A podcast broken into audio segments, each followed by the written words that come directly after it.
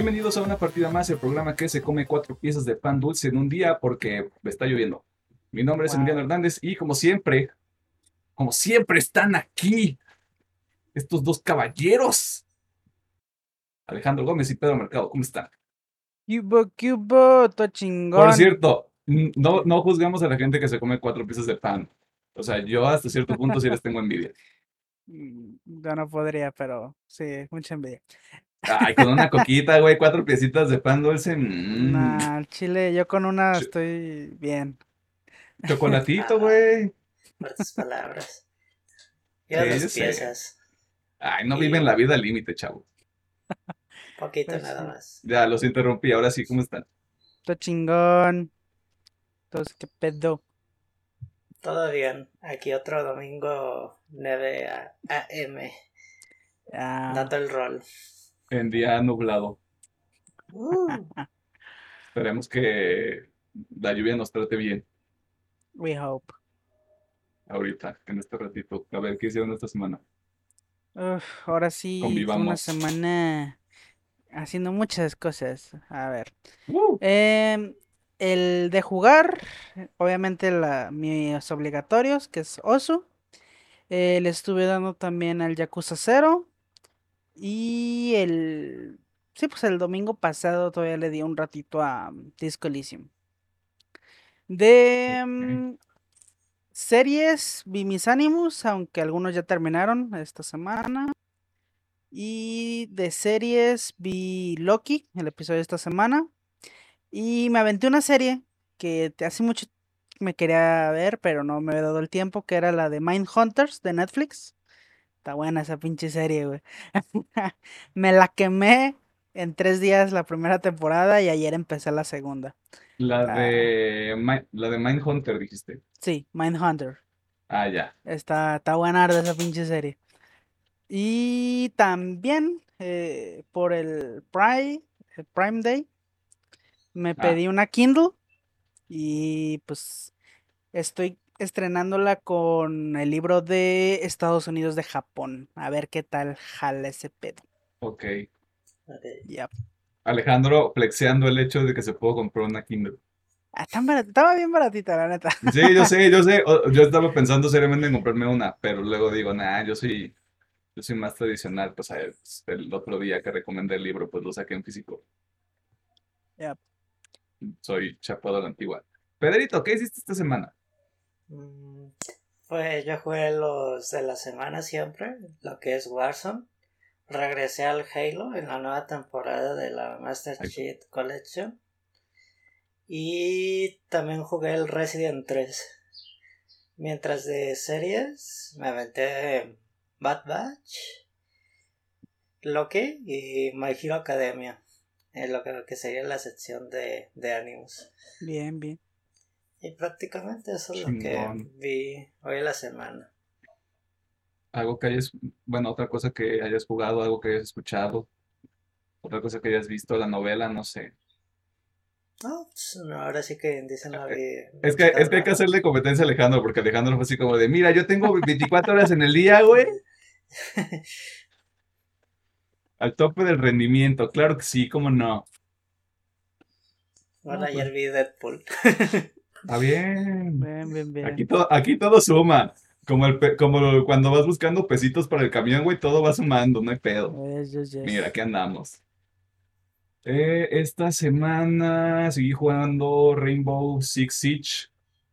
Eh, está muy divertido, la verdad. O sea, no me acordaba que estaba entretenido. Ahorita no estoy jugando, no estoy jugando por rango, estoy jugando así partidas casuales porque no tengo el suficiente nivel para jugar todavía partidas de rango.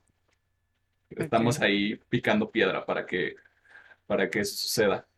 Em, vi Loki, vi el primer episodio de la quinta temporada de Rick and Morty. Eh, recomendado para quienes sean fans de la serie. O sea, la quinta temporada ahorita está estrenándose en Estados Unidos. Aquí la pueden ver por internet. No sé, improvisen, hagan lo mismo que yo hice. Em, también estoy viendo, me queda un episodio nada más de una serie documental que está en Amazon Prime, que es del 2000, es del 2018, es de hace tres años. Se llama Todo Nada. Es este un recuento de toda la temporada del 2017-2018 de un equipo de fútbol soccer de la liga inglesa, el Manchester City. Eh, yo lo recomiendo, pero específicamente a la gente que le gusta el fútbol o que le gusten los documentales de deportes. Creo que son un producto muy de nicho, pero a mí me llama la atención porque eh, de alguna manera le baja como todo este pedo de es que son, son clubes europeos y tienen un chingo de dinero inyectado, o sea, como que vuelve todo más, más humano. Está, está muy, está muy interesante, o sea, si les late todo ese pedo del deporte, si en específico les gusta el fútbol, yo creo que lo van a disfrutar. Y pues en esa misma vena en Netflix hay otro, pero ese es del Barcelona, que se llama Match Day. De aquí rompiendo la línea temporal del programa con dos recomendaciones al principio, pero oigan, Ok, ok. aquí estamos improvisando. Eh, y ya, eso fue todo. No, no consumí más cosas. Estoy trabajando en terminar toda mi montaña de cosas que tengo que leer, pero por el momento no hay nada que reportar en ese frente. Bien, bien. Sad noises. Eh, ¿algo Eh, más Ah, que quieran sí. compartir? Aún tengo mi dignidad y todavía no juego el Final Fantasy. Pero ya está instalado. No lo sé, hombre. Solo estás buscando la excusa. Sí, yo sé, solo estoy buscando la excusa perfecta. Ya, ya está instalado, pero aún no lo juego. Mira, si tuviéramos, si tuviéramos la suficiente gente que nos escucha, estaría haciendo una encuesta en Instagram. Como Ajá. de cuántos de ustedes creen que Alejandro se está mintiendo a sí mismo y que va a jugar Final Fantasy XIV dentro del próximo mes. Porque ya se Ya. acabó junio. No, no necesito una encuesta, yo sé que muy pronto voy a empezar esa madre. Mm, Si usted, eh, persona que está escuchando o viendo este contenido, está jugando Final Fantasy XIV, pues escriba a Alejandro en corto. Sí, Hágale carry. Alguien que me carree y que me explique qué pedo. Digo, si usted es una persona de bien, porque, o sea, al parecer, por lo que me dijeron ayer, la gente del Final Fantasy XIV es como muy chido todo y el Ya. cotorreo muy Al cool y menos la eso madre. parece. Si usted es una persona no tóxica que disfruta de Final Fantasy XIV, escríbale a Alejandro. Ah, ¿Por dónde? No sé. no sé. Y, improvise. ¿Cómo, cómo es? Este, ad- adáptate, sobrevive, supera. Ya. Ese es el, ese es el meme. Esa es la idea. Eh, ¿algo más que quieran agregar antes de pasar a Nah, creo que noticias? es todo. Que- Próxima miren, desde- Alejandro juega Final Fantasy XIV. En otras a noticias, el agua moja. Ya. En otras noticias, cuando llueve en Guadalajara, la gente choca. Son fuerzas de la naturaleza, no lo puedes evitar. Ya, ya, ya. Pues vámonos a la sesión de noticias porque, de- mira, persona que nos está haciendo el favor de escuchar este programa o verlo, no sé. Esta semana estuvo... Ah, el Sí. episodio de esta semana es el tema de la semana. Se chingó. El- sí, ah, sí, o sea, perdónenos. Bueno, no, no nos perdonen nuestro programa, podemos hacer lo que queramos, pero si se quiere saltar la sección de noticias puede hacerlo sin ningún problema. Sí, Que probablemente hay gente que lo hace y está bien, pero esta semana nosotros decimos puede hacerlo Sí, ahora no hay nada importante. y el mundo no se acaba. Para el Sí. escarbamos, sí, sí encontramos poquito. Pero así, así como de una noticia para estos pobres muchachos que quieren hacer un contenido. Yep. Ay, Dios mío, pero sí, bienvenidos, gracias por escuchar. Bien. Este es el inicio del programa. Cue the music. Ni siquiera es esa canción más a la que se ponga en la cortinilla, pero está bien. ¡Vámonos!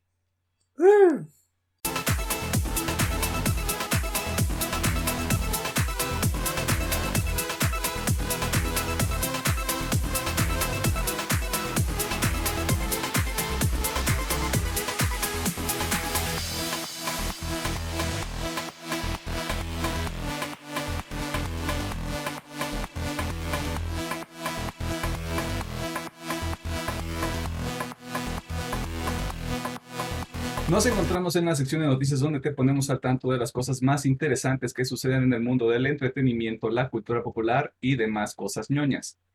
Y la extravaganza de verano ya cobró su primera víctima porque se anunció de forma oficial que la Paris Games Week del 2021 ha sido cancelada y se planea que el evento pueda realizarse de forma presencial el próximo año. Como parte del comunicado oficial, el equipo detrás de esta celebración menciona que desde su creación en el 2021, la semana, desde su creación en el, no, 2010, perdón, ese es un error. Desde su creación en el 2010, la Semana de los Juegos en París ha sido un espacio de reunión que se ha construido alrededor de todas las comunidades del mundo de los videojuegos para honrar una misma pasión. Cada año, cientos de miles de personas apasionadas pueden reunirse con representantes de la industria, por lo que no podríamos aceptar que esa experiencia se viera afectada. A pesar de nuestra ambición y compromiso, hemos tomado la difícil decisión de cancelar la edición 2021 de la Semana de los Juegos en París. El estado de incertidumbre actual no nos permite organizar una edición digna de nuestras ambiciones y las expectativas de los jugadores. En lo personal, yo considero que es un movimiento acertado por lo, por lo que mencionamos en el episodio anterior, vaya a verlo o escucharlo. Eh, eventos como estos se benefician de la interacción uno a uno que hay por parte de la comunidad con la gente que trabaja ya sea de forma directa o indirecta en, en sus títulos favoritos todo este tema de la anticipación y la emoción que se genera al compartir un mismo espacio físico y celebrar una industria que ha crecido a lo largo de los años. Y esperamos que para el próximo año, el 2022, la situación con este bicho mejore a nivel global y que estos eventos se puedan retomar e-, e-, eventualmente o de forma gradual o paulatina, ya las palabras grandilocuentes esperemos a ver qué, qué pasa con ese rollo. Si usted puede vacunarse, vaya a vacunarse, maldita sea, porque ya está registro para, ¿qué? Personas de 30, 39. 30 para... 30 para arriba ya se puede. Y si usted tiene 18 años, está en la frontera con Estados Unidos, también ya se puede vacunar. Sí. Y perra envidia, por cierto. Ah, ya sé.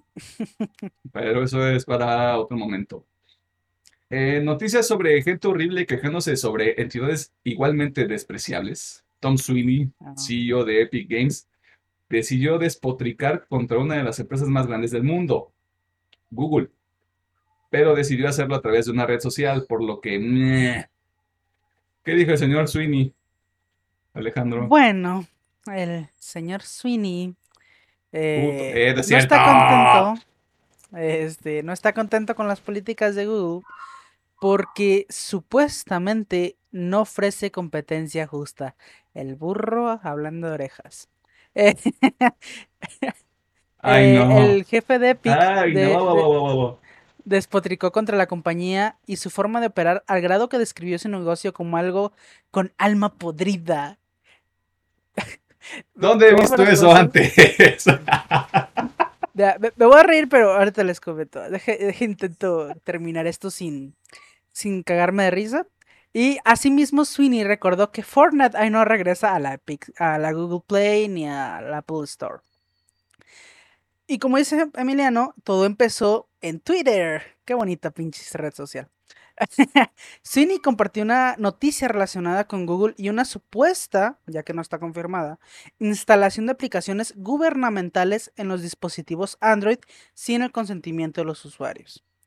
Y pues de aquí se agarró el hijo de la chingada. el directivo comenta. Eh, bloquear aplicaciones populares como Fortnite en contra de los deseos de los usuarios, mientras fuerzas la instalación de aplicaciones gubernamentales sin el consentimiento de los usuarios, es un negocio con alma podrida. ok.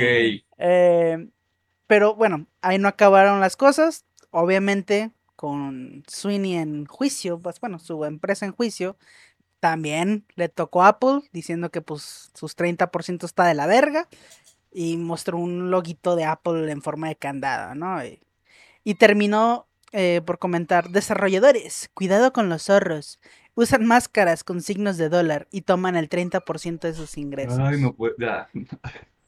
Miren, así se las voy a dejar ahorita Sweeney va con su pinche banderita. De hecho, esto lo comentamos en el episodio de Apple versus Epic. Vaya a verlo. Sweeney va con su puta banderita de, ay, sí, yo soy el libertador. Y todo este pedo que está haciendo este circo es solamente porque Fortnite no está en la, en la Play Store.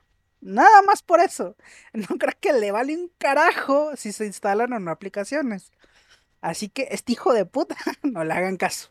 Es más, si pueden, déjenlo de seguir en Twitter al culero. Es, es, es, es tu tío, o sea, el que tiene redes sociales y dice, ay, no voy a corroborar esto, pero lo voy a compartir para que la gente sepa que Google es horrible. Arroba profeco, o sea, Eh, por el amor de Ah. Jesús. Y aparte, Tom, el señor Sweeney hablando de empresas con alma podrida, bro, bro. es como, güey, no, no estás describiendo tu pinche empresa, pero bueno, este, Oiga, oiga, señor Sweeney, ¿no se mordió la lengua de casualidad? Sí, sí, sí, pinche Sweeney. Pero bueno, Pero eh, sí. simplemente es eso. No, no se crean esta mamada. O sea, pon, pon tú que sí estén instalando. Pues este güey le vale verga. Lo único que quiere es estar atacando a Google para que vuelvan a poner Fortnite porque pues no está ganando dinero de ahí. Nada más es eso. Y recuerden de usar el código de UPM, la Epic Game Store. Estaría con madre. Oh. Epic, daros nuestro código. please. Epic, o, o sea, sé que estamos hablando mal de la persona que es tu CEO y que nos vemos mal pidiendo chichi, pero, Pero estaría como madre que nos dieran un estaría con código. madre. Así se verá que son ¿cómo se dice? es ecualitario este pendejo. Oye, aquí UPM, el programa que sabe cómo promocionarse. Pero bueno, eh, simplemente eso fue Sweeney eh, tirando un poquito de mierda, lo, lo típico de Twitter. Para eso es Twitter, güey, Sí. no es para otra cosa. Eh, pasando a otros temas eh, y hablando sobre más gente que se queja en redes sociales. Qué bonito. Marcus Persson, mejor conocido como Notch, y por crear un juego indie pequeñito, eh, eh, tal vez no ha escuchado de él, se llama Minecraft. Utilizó su cuenta de Twitter para señalar el estado actual de su creación, la cual por cierto vendió por 2.500 millones de dólares en 2014 y sobre la cual ya no tiene ningún tipo de control creativo. Pedro, ¿qué le molestó a este pobre desarrollador independiente que ahorita se está secando sus lágrimas con billetes de 500 dólares en su casa? Como ustedes saben, en el 2009 llegó Minecraft al mundo de los juegos. Y el 2014, como comenté Emiliano, se vendió esta franquicia directamente a Microsoft Xbox para que fuera una propiedad totalmente intelectual de ellos. Y yo creo que es el clásico caso de un desarrollador que como ya no tiene poder creativo, y aparte creo que fue su decisión y no creo que le haga falta el dinero, desprotirca con su juego diciendo que se encuentra totalmente muerto. Lo cual es interesante checando las respuestas de otros desarrolladores como el creador de Quake 3 que dice que ya no tiene poder creativo pero la gente sigue jugando su juego. Y también otro comentario que se me hizo interesante fue el de Cliff Wisinski, antiguo director de Epic Games y creador de Gears of War antes de que esta empresa fungiera como un eje central en la industria dice es como si yo me quejara de que Gears of War está muerto porque le vendí la, la franquicia a Microsoft y, ah, y con esto también él, él mismo muestra un, un cuadro estadístico de Twitch que es el juego número 7 más popular de Güey. la plataforma con miles de streamers transmitiéndolo Desde el año pasado Minecraft tuvo un boom que ni, ni él se lo creo en Twitch. Así que de que esté muerto lo dudo un chingo. Mira, ¿cuál es, cuál es, cuál es el punto verdaderamente preocupante que Cliff, que Cliff Lesinski tenga que venir a decirte, bro, relájate. A lo mejor sea, es que ba- estaba... Bájale de huevos, güey. Mi compita a lo mejor estaba en su mansión, se, se pasó de tragos, le pegó la triste y pues, se puso ahí a, a publicar mamadas. Le escribió al Minecraft así como de, órale, despídete bien. Salúdame a tu mami. Sí, sí, sí, güey. Yo creo que. Creamos o no, algo interesante en Minecraft es que cada medio año recibe una actualización importante del juego que le da mucha más vida. Que en el caso del señor Notch, tal vez no lo diga, tal vez esté equivocado. Quiere regresar a seguir participando en lo que fue su creación, aunque ya no tenga el derecho, pero no sabe cómo decirlo. Y recuerdo que ya hace mucho vi un artículo de este hombre cuando se volvió millonario, que era una persona totalmente triste, bañada en billetes que no sabía qué hacer con su vida. Y Ay, millonario, no. Tengo tanto dinero que no sé qué hacer con él. Y la cosa es, mijo, te dieron mu- 2.500 millones de dólares, no pudiste iniciar un nuevo madre. estudio y crear algo nuevo, viejo, con todo ese Exactamente, un nuevo dinero. estudio, Yo güey. pensé que ya tenía un estudio nuevo. No, O sea, tienes 2.500 millones de dólares, te basta y te sobra para crear al menos tres títulos triple A. Y estoy siendo muy este, conservador con mis números. Sí, sí. Minecraft 2.0. Sí, sí, sí. Pero bueno. Ay, cómo sufren estos millonarios. Ay, cómo sufre la gente con dinero. No, no, qué, qué horrible es todo. No, ya. Vamos a pasar a cosas menos tristes. Porque es hora de saber qué hizo el Marvel malo esta semana. Estamos hablando de. DC, ya que hay algunos proyectos que se encuentran en producción. Hay algunas fotografías en sets de algunas este, películas y otras cositas sobre las cuales nos va a platicar nuestro fan número uno de DC. Uh, yes. Ok. Primeramente, tuvimos nuevas imágenes del cast de Shazam 2, la cual será llamada Fury of the Gods. En la que nos ven, en la que podemos ver a todo el cast con sus trajes, o sea, que es básicamente los mismos de la pasada, ahora con esta mejora. De, de hecho, sí se ven mejor los trajes. Tienen pequeñas mejoritas, pero se ven mejor. Y aparte, esto yo no sabía, pero parece que hay una fecha tentativa para 2 de junio del 2023. Te falta un chingo. sí, pero pues bueno, hay fecha tentativa. El COVID, hombre. Sí. También eh, en cuanto a la película de The Flash, tuvimos filtraciones. La primera fue imágenes del personaje Supergirl que mm, va a estar interpretada por la actriz Sasha Calle. Calle, no sé, es un nombre brasileño, así que no sé si cómo se pronuncia ese Calle. Pero bueno, usted es Sasha, brasileño, díganos qué rollo. Sí. eh, y eh, obviamente se ve bien, de hecho me, también me gustó cómo se ve, like. Y también eh, dentro de esta misma película tuvimos imágenes de Michael Keaton luciendo un hermoso auto Mercedes, interpretando obviamente a Bruce Wayne. Y bien, el único que tenemos de The Flash. Creo que todavía no hay fecha para esa madre, pero 2022, supongo. ¿no? Creo, no sé, no recuerdo. Y para terminar, el actor Tom Welling, conocido por interpretar a Superman en la serie de Small- Smallville, comentó que junto con el actor Michael Rossbaum, que interpretó a Lex Luthor en esta serie, van a están haciendo su pues su luchita para que la serie regrese, pero en forma de serie animada. Y pues están supuestamente buscando que todo el cast se les una, ¿no? Y pues hasta ahí. La neta es todo lo que tenemos de DC. Espero que Alison Mack no regrese. Pues ya está en la cárcel, ¿no? Esa- desde la cárcel la grabando voz. No, no, que- o sea, van a ser ricas, espero. Y si- no, va a ser como de este personaje nunca existió, adiós, bye. Supongo que van a hacer eso. No creo que lo casten. Va a ser como un personaje totalmente nuevo ya.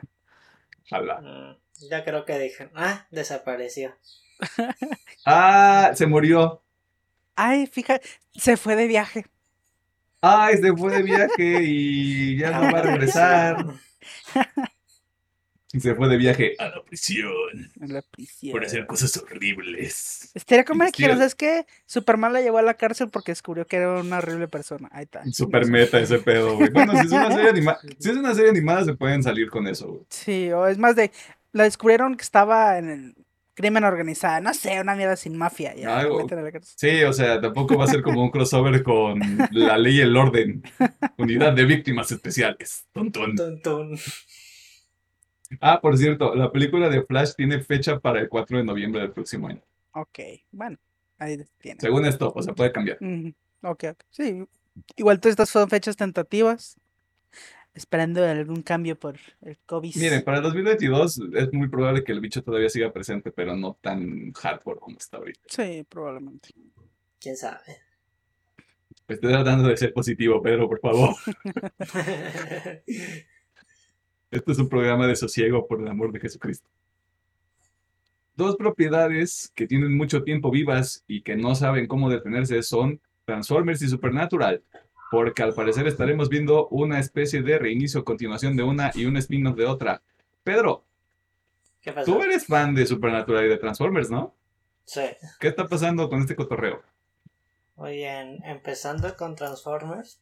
El, el día miércoles se confirmó el título de la nueva película que sería Rise of the Beasts, que tiene planeado fecha para 24 de julio del 2022. Estará dirigida por el director de Creed 2, Stevie Couple. Y la película tratará lo que serían los descendientes de los Autobots y Decepticons. Si usted vio una serie en los 90 de Transformers donde salían eh, Transformers animales, por ahí más o menos va la cosa. ¡Ay, no, please! Ay, mero. Y en el caso de Supernatural, el actor Jason Ankers junto a su esposa Daniel confirmaron que están trabajando en un spin-off que sería la precuela y la historia de los padres de los protagonistas de Dean y Sam Winchester. Y lo cual Warner ya dio luz verde para que empe empezara este proyecto. Si ustedes tienen, tienen dudas, para mí Supernatural es como mi novela, como Vistas la novela de Emiliano y Lucifer la, la novela de Alejandro. eh, Así que... Pedro, Pedro nos quiere hundir con él, o sea, esto no es. Aquí nadie va a ser feliz. Aquí nadie sobrevive. Gracias. Sí, sí. Continúa. Bueno, en el caso de Transformers sí tenemos una fecha tentativa. Para el spin-off de Supernatural no tenemos nada por el No, momento. pues, todavía está en pre, pre- pre- preparación ese pedo. Es, es un concepto, es una, es una idea. De, de la, de la película de Transformers hay- hay- sacaron una fecha, ¿no? Pues así como de se está haciendo. Eh, 24 de julio del De, 2022. wow. Esa cosa ya la están grabando ahorita. Ah, cierto, cierto. Y comentaron que se va a grabar en Perú y que va a fomentar el turismo de, del país. Ok. Pe- Yo me imagino que Perú encantado, güey. Ya. Si ustedes de Perú, este, y nos quieren invitar algún día, pues ahí están los comentarios y también este, el inbox en redes sociales. Yo no conozco, pero debe de ser bonito. Sí, debe ser bonito. O sea, Machu Picchu se ve con madre. Ujú. Pero dicen que su comida también está muy rica. Pensamiento de gordito. Está bien. ¿A, a- a qué vas a una ciudad a conocer? No vas así como de, ay, yo quiero volverme una persona más culta, güey, y quiero dedicarme a pasar a los museos todos los días, ¿no?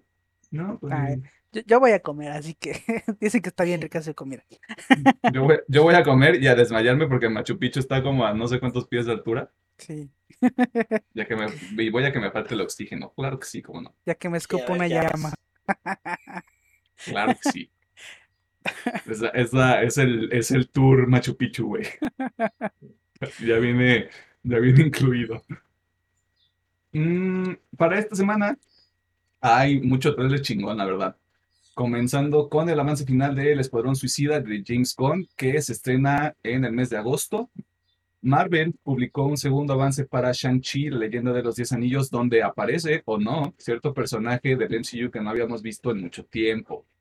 También se liberó un tráiler para Halloween Kills, una secuela directa a la cinta del 2018 que se ve prometedora. Creo que va de la misma manera que la película del 2018 cambió de alguna manera el, el- el tema de las películas slasher, creo que esta lo va a hacer también completamente diferente. A ver qué sucede ahí. Otro tráiler interesante es para el crossover entre Scooby-Doo y Coraje el perro cobarde, película que se estrena en el mes de septiembre en formato físico y digital y que solo las personas de nuestra edad van a apreciar por los memes. Sí. Los últimos dos trailers de la semana son para Snake Eyes, una precuela del universo de G.I. Joe, y Candyman, una cita que servirá como continuación para la película lanzada en 1992, año en el que ninguno de nosotros había nacido, por cierto, pero que ya es considerada de tosfera porque cuenta con las actuaciones de Yaya Abdul Mateen II y Tiona Paris, mejor conocidos como Spoiler, Doctor Manhattan y Mónica Rambeau. Yep. ¿Cuál es el trailer de la semana? Uno que no está ahí, Chainsaw Man. Ah, cierto. Hay un nuevo trailer para Chainsaw Man también. Alejandro me pidió ponerlo y estaba ahí escrito, pero perdón, o sea, me lo me grabé la primera versión. Aparte me hiciste esto una, minutos antes de grabar, Yo güey. sé, yo sé, hay por uno- eso lo menciono. Hay un nuevo trailer para el anime de Chainsaw Man. Alejandro está emocionado. Dice que es la mejor cosa que va a ver en todo el maldito año. No sé si Ustedes mejor, anime pero está manga, pero- interesante. Yo, bueno, me voy por Chainsaw Man y Halloween Kills, la neta, creo que de- de lo- todo esto, aparte de de Chainsaw Man es la que más espero. Espero mucho Halloween Kills. Así que ya. El, el, el Chainsaw Man, ¿cuándo dijiste que sale? Se supone que es en temporada de... No, porque esta es la de verano. Supongo que debería ser otoño, invierno, por ahí. O sea, por ahí, por la misma temporada de la segunda, de la segunda temporada, valga la redundancia, de Demon Slayer. Sí. Y de hecho también Ok. va casi casi colar con las, la última parte de Shingeki no Kyojin. O sea, va a ser una. La temporada pesada va a ser A otoño. finales de año. Sí, a finales de año va a estar pesada la temporada. La gente va, la gente va a sufrir mucho. Pedro, ¿cuál es el trailer de la semana? Híjole. También pues mención honorífica, Halloween Kills. Creo que continúa donde terminó la siguiente película al parecer, ¿no? Sí, o sea, directamente. Un segundo después. Sí. Entonces, sí, así de Michael Myers dando el rol como si nada, nada quemadito, bien fresco el muchacho matando a los panas. Yo solo voy a decir. Primero termina tu punto, Alejandro, y ya luego voy conmigo. Es que esa escena del trailer donde está matando a todos los policías y no mames, eso tan chingona, güey. Ay, ya quiero ver esa película. Mi predicción. yo- ya sé cuál es el trailer de la semana para Pedro, pero necesito que lo diga. Ok. A ver, No, primero dilo. mm, el descubrido. ¡Claro! Clara casa. ¡Clara Cazá! ¡Moni Vidente! De los crossovers que no sabía que necesitaba en mi vida. Está Ah, bien. Completamente entendible. Yo por, yo por eso sí, lo, sí hice el señalamiento, porque creo que nosotros somos la generación a la que le tocó esa caricatura originalmente. Sí. Cora- o y ya no hubo ya no hubo ninguna continuación al respecto. O sea, no, Sí, sí, o sea, es una propiedad que se quedó como congelada en ese momento.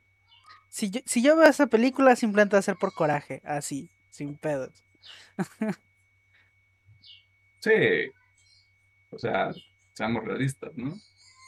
Digo, Pedro puede ser fan de Scooby-Doo y no hay ningún problema con él. Ah, soy fan de Scooby-Doo. A mí me no gustaba el ningún fa- problema con eh, a mí me gustaba Scooby-Doo, pero el Scooby-Doo de los noventas, porque había una serie y estaba Sí. muy buena, güey. ya todo lo nuevo no me había gustado, pero sí. Deberías ver la del 2010, la de Misterios S.A. Esa está como que bien... Bueno, le ponen mucho desarrollo a los personajes. Solamente no es cazar a... al mascarado en turno. Esa sí tiene como que una cronología y historia para todos los personajes. Va, va, va, la busco. Como, como que en los últimos años Scooby-Doo es, es la propiedad intelectual, ¿no? Es como de película animada y serie y esto y aquello y bla, bla, bla, bla, bla, bla, bla. Bueno, Mm. según yo, a fuerzas cada año tiene que tener un... una propiedad intelectual, ya sea serie o película. Ok. Chale. Eso no sabía, pero ok, está bien.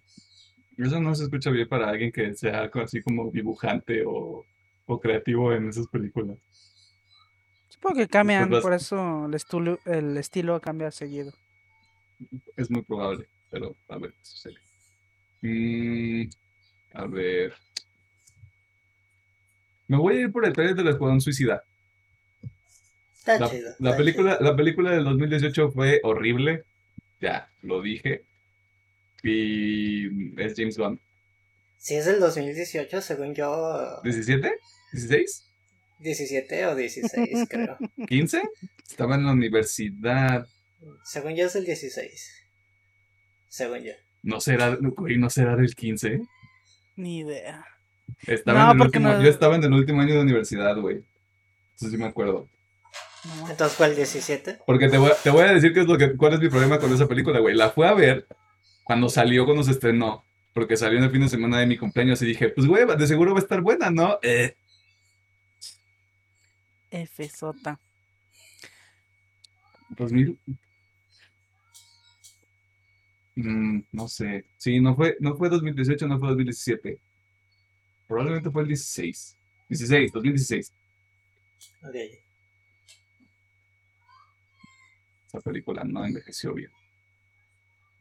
Pero bueno, esas fueron nuestras ideas sobre los trailers de la semana y las pocas notas que hubo.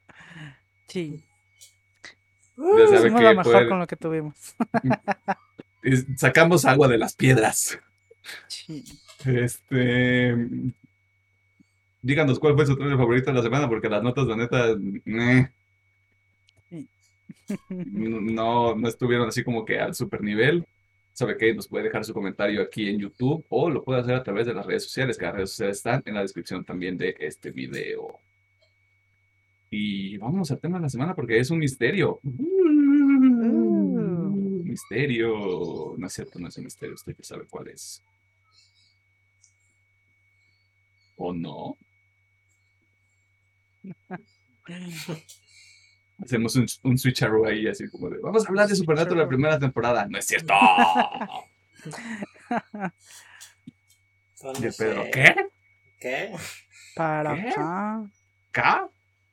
Sorprendida, Pones impactada. El, ending, el, el opening en bits. Chiech. Eh, De verdad, no íbamos a hacer un episodio de este. mm, Ay, se me fue el nombre. Luismi, Luis Miguel.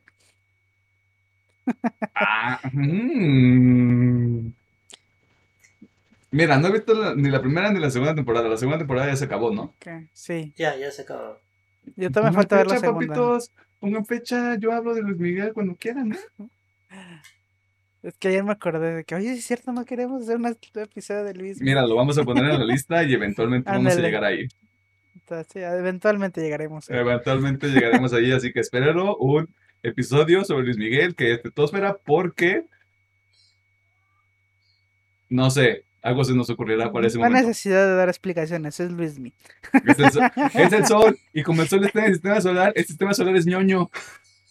Ya, sí, está Ya. volando durísimo. Ya, vámonos. Ya vámonos. Pues literal el cumpleaños de Luis Miguel no también es el cumpleaños literal del sol. Me acuerdo que hubo una hasta transmisión así bien mamalona. Ni idea. Mi cabeza está explotando y va a explotar más, eso es verdad, hay que investigar y ya luego vamos a ver. Sí. Temix de la Semanix. Vámonos.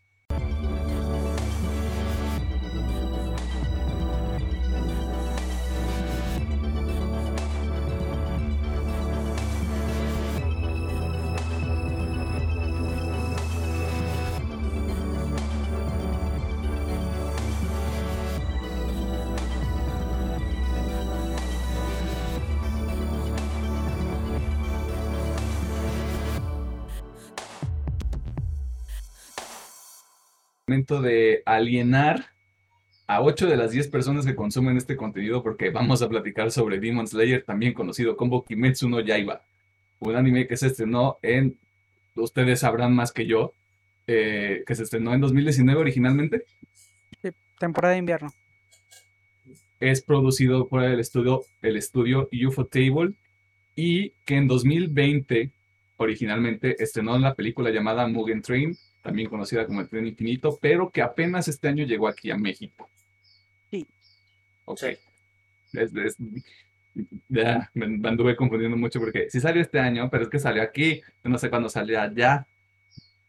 El punto aquí es que a México no nos quieren con los productos de allá del, del, lejano, del lejano Japón. Y bueno, ¿de qué se trata este cotorreo? El protagonista se llama Tanjiro Kamado, un joven que vive con su madre y cinco hermanos hoy en una zona montañosa, pero que después de regresar de un viaje a un poblado, un poblado cercano, encuentra que toda su familia ha sido asesinada, excepto por su hermana, Nezuko, quien se ha convertido en un demonio que dentro del contexto de la serie son seres que solo buscan alimentarse de sangre humana para subsistir y volverse más poderosos. En otras palabras, vampiros con superpoderes, no me arroben. Si esta brevísima sinopsis te llamó la atención o no te quieres arruinar la serie, vela. Está disponible en Netflix en este momento y me parece que, de acuerdo a lo que habíamos platicado, también es lo que habíamos Está en platicado. también Crunchy y está en Crunchy. Funimation también. Y es- o sea, opciones legales hay. Sí. Solo, Y hasta solo gratis, que pagar y con- ni si- y O ni sea, siquiera gratis con pagar. anuncios. Gratis con anuncios, ¿qué más quiere? Como si, como si lo vieras en la tele. Sí. O sea, ¿qué más? Recomendamos que la veas y ya luego regresas porque vamos a platicar sobre los, los personajes principales, personajes secundarios, detalles específicos de la trama y demás elementos que podrían arruinarte la experiencia y que podrían ser considerados spoilers. Sí. Spoilers. Cabe recalcar que solo tomaremos los acontecimientos hasta la película. El manga no. No porque estamos nomás- tomando el manga como referencia. Un solo integrante lo ha leído, los otros dos todavía no. Así que ya. Sí, ¿quién será ese integrante? Muchos van a pensar que yo, pero no.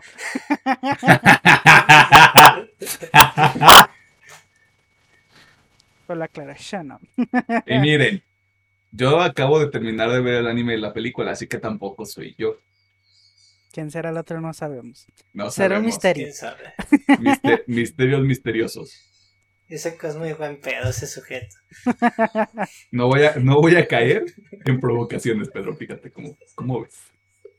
Eh, Mira, ya habiendo hecho el tema, la parte de la introducción y la alerta de spoilers y todo eso, yo creo que ya podemos meternos ya en materia seriamente. Esperamos que la gente que esté eh, involucrada y esté interesada en este pedo ya haya visto la serie, el anime.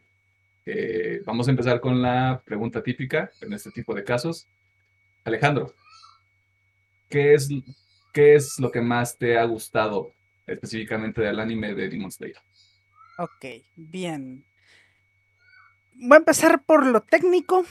En cuanto a valores de producción, la serie es fantástica. No hay mucho que reprocharle a esta serie. Obviamente, la obvia, la animación con esta técnica que están usando de ultrarrealismo animado, le queda súper bien. La música está también muy bien. E incluso yo que a veces me quejo de esto, aquí siento que los actores de voz también están bastante bien. Así que en cuanto a valores de producción, se me hace que es una muy, muy, muy buena parte de lo, del éxito de esta madre. Eh, luego me voy a ir ahorita por el mundo. Eh, el mundo en específico, que es... eh, no lo desarrollan, ahorita se podría decir que es un un fondo nada más ahí que está por estar. Pero a mí me gustó mucho el espacio geográfico que quisieron utilizar, que es el... Ay, espérame, aquí lo tenía apuntado, cómo se llamaba esa madre. La era Taiyo. Taiyo eh, que es este periodo entre pues lo clásico de Japón, que es nunca salen de la pinche era Edo en los animes, siempre es la era Edo. y ahora fue como, ah, ahora nos vamos a la Taiyo, que es este periodo donde pues está esta revolución en Japón, donde ya hay más este industria y todo este pedo. Me gustó mucho, me llamó mucho la atención que tomaran ese periodo en específico. Así que like para digo Taisho, ya aquí lo ya le encontré. Es el periodo Taisho, no Taiyo. Eh, como digo, me gustó mucho. eh, aunque ahorita no sirve de nada, la neta. Seamos sinceros, no sirve de nada que sea ese periodo, pero me llamó la atención. Oye, Las eh, coreografías. an- antes ¿Qué de pasó? que sigas, una duda. ¿Qué Cuando hablas de el tema de los actores de doblaje o de voz, mejor dicho, sí. te refieres a la versión original, ¿no? O sea, al... Sí, sí, sí, yo, o sea, yo la vi en japonés. Ok. eh, no, no. Yo sí, ahí sí soy purista, no les voy a decir que no, yo la veo en japonés. No, y es que muchas veces las voces en japonés, incluso. Obviamente es más que nada cultural este pedo, porque a veces no se escuchan bien, al menos para mí. ¿no? Hay muchos actores que sí, eh, no le digo que no, pero hay muchos que es como, ay, como que ahora no le echo ganitas. Y en esta ocasión, los actores me gustó mucho cómo lo interpretaron. Ok. Ya, nada más eh, era esa duda, pues para estar como en el mismo, en el Sí, mismo sí, canal. es en una versión, versión japonesa. Eh, también me gustó mucho las coreografías de las peleas. que esto puede ser un poquito banal, pero a veces en el anime nomás es dos cabrones aventándose podercitos. Así que aquí me gustó mucho que haya una coreografía, el que haya una estrategia para pelear y pues que aparte eh, hayan tomado movimientos reales de profesionales con la espada para hacer sus movimientos dentro del anime. Lo cual también eh, entra en valor de producción, pero me lo quería tomar aparte. Y bueno, ya empezando con lo importantísimo, personajes. Eh, me, primero voy a tomar de los más mm, basiquitos. Eh, me gustó al Giyu Tamioka, que es este pilar de agua. Todavía falta mucho por saber. De hecho, esto va a ser mi, mi visión recurrente con los pilares. Todavía no los desarrollan bien, excepto a uno, que ya llegaremos a eso. eh, Pero se me hacen interesantes. Al menos los que pudimos ver, como son Tomioka, como son Shinobu. Obviamente más, a- más adelantito hablaremos de Kyoyuro. Me gustan, se me hacen interesantes. Los demás es como que... "Eh", pero tengo esperanza que tengan un buen desarrollo por lo que hemos visto. Eh, también me gustó mucho la implementación de Sabito y Mokomo, que son estos dos fantasmas que le ayudan a Tanjiro a Mm. entrenar. sí. Me gustaron mucho esos personajes. Lástima que pues ya no van a estar. Eh, y también Tamayo y Yushiro. eh, que estos son los demonios buenos que quieren ayudar a Tanjiro a encontrar la cura para, para Nesco. Porque pues aquí nos dan ese aspecto de que pues, no todos los demonios son malos. Yéndome a lo sobresaliente en cuanto a personajes, eh, esta dupla, Tanjiro y Nosuke, me encantan. La verdad siento que para mí es lo mejor de la primera temporada. Tanjiro en especial, pero la dupla que hacen Tanjiro y Nosuke me encanta, me, hicieron reír demasiado. Y pues obviamente Tanjiro, ese protagonista, eh, me gusta cómo este protagonista, que podría parecer cliché, se diferencia bastante de lo que ya tenemos porque tiene una causa muy noble, ¿no? No sigue el estereotipo quiero ser siempre el mejor, mejor que nadie más. Pam, pam, param. Eh, y pues él simplemente quiere salvar a su hermana porque, pues, como comenta Emiliano, es lo único que le queda. Así que me gusta Tanjiro como personaje, es muy redondo y es muy fácil empatizar con Tanjiro, la verdad. eh, es muy buen muchacho. Y hacer mención, ya hablaré un poquito más de él más adelante. También me gusta mucho Kyoyuro. Siento también que es un muy buen personaje. Lo conocimos muy poquito, pero me gusta mucho Kyoyuro. Eh, de arcos.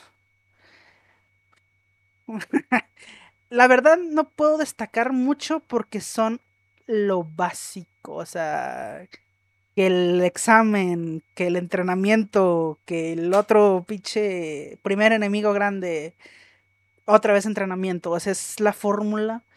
Pero si tuviera que destacar algo de los arcos, para mí el, lo que es el punto más alto es el demonio de los tambores y la casa que da vueltitas. Me mama esa parte, se me hace demasiado bueno. Y voy a hacer mención honorífica al arco de los demonios arañas, pero ya hablaré un poquito más en la parte de no me gustó, porque hay cositas ahí que... Ok. er, er. Va, va, va, va. Cosita también, eh, pasando a otro punto. La historia también es un punto fuerte, porque es muy básica, muy simple, pero no por eso tiene que ser mala. ¿ok? Eh, ya hemos hablado otras veces de que no todo la vida tiene que ser algo complejo. Puede ser cosas sencillitas y ser buenas. En este caso, a esta historia le viene muy bien ser básica, ser bastante ligera para que la mayoría de la gente pueda conectar, pueda seguir la historia. Así que yo lo veo como un punto bueno, que sea básica y simple. Y por ahorita ya, a ver, comenten. Ok. Em, como fueron varios puntos, Sí, eh, creo que te lo comentaba, te lo comentaba cuando estábamos revisando el guion, cuando íbamos a revisar como todo este rollo. eh, para que la gente también tenga contexto. Alejandro y Pedro son los que están más sensibilizados en este tema de consumir anime y manga.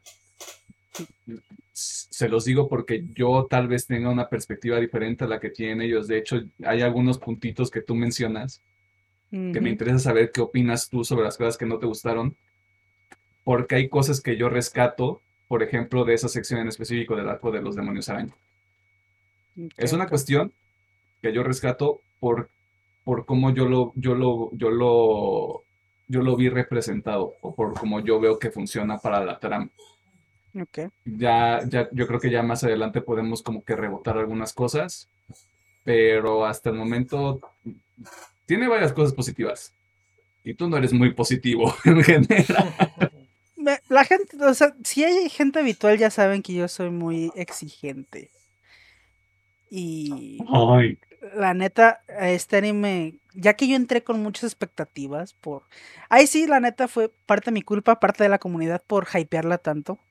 Pero yo entré con muchas expectativas y cuando me topé con pues lo que vi, o sea, está bien, pero no me voló la cabeza. así que pues sí, también eso va a influir mucho en mi opinión, ¿no? Que, por, ejemplo, ese, es un punto que también compartimos. O sea, yo, este es el primer anime que va a conciencia, aparte de Castlevania, en los últimos 10 años. Sí, sí, sí. Eh, pero sé, sé, que hay, sé que hay puntos en común, sé que hay veces en común. Creo que hay, hay puntos de comparación muy interesantes con, productos live action y productos de diferentes géneros y diferentes este, tipos de creación. O sea, esto tiene que quedar claro desde ahorita, porque creo que una parte importante de todo esto también es, y lo, lo, comentábamos en algún momento, el, el auge que tuvo el anime, específicamente en estos últimos dos años, y el hecho de que en los últimos cinco a seis se convirtió en un tema regular donde antes era como de, ay, es que yo veo anime, ay, no mames, qué asco. Y ahorita es como de, veo anime, ah, chingón. Eh, se, volvió más aceptado en un, en un tema, este, en un, en un espacio social, lo cual yo creo que es también algo muy rescatable porque sí hay productos de calidad. Y me animo a decir que esto no, tal vez no sea la joya de la corona, pero puede ser un primer paso. Digo, también poniendo un poquito de contexto en mi experiencia, cuando di prácticas en una secundaria, pues la clásica, pues quieras o no, escuchas lo que platican los, los muchachos y era de que hasta entre los morrillos, digamos así, los, los populares o X o deportistas de, ah, no mames, ¿viste el episodio de esta semana? Ah, sí, estuvo bien, bien mamalón y esto, es, sí es como que, digamos, en un factor social de cuando eres un morro de seco, digamos, en mi época, dice, pues, ¿quién ve eso, verdad? ¿Te acuerdas en prepa que éramos los únicos dos? bueno, creo que todavía era este Iván, pero era muy leve. Era, como, era, un, petit comité. Yo creo que ahorita el ejemplo que da Pedro es una prueba bastante clara. O sea, ha habido una progresión entre el hecho de decir entre tres personas es que nosotros vemos anime y que ya sea un grupo de diez personas, ¿sabes? Sí, sí, sí. El punto de todo esto es que consuma anime si le interesa, lea un manga si le interesa. Se va, a ver, se va a ver usted beneficiado porque tiene otro tipo de experiencia y está disfrutando otro tipo de contenido. De alguien que ve anime, de alguien que ve mucho anime. Variale, güey. O sea, a mí me gusta variarle. O sea, como comentamos al principio, yo me aventé la serie de Mindhunters, me aventé Loki, me aventé animes.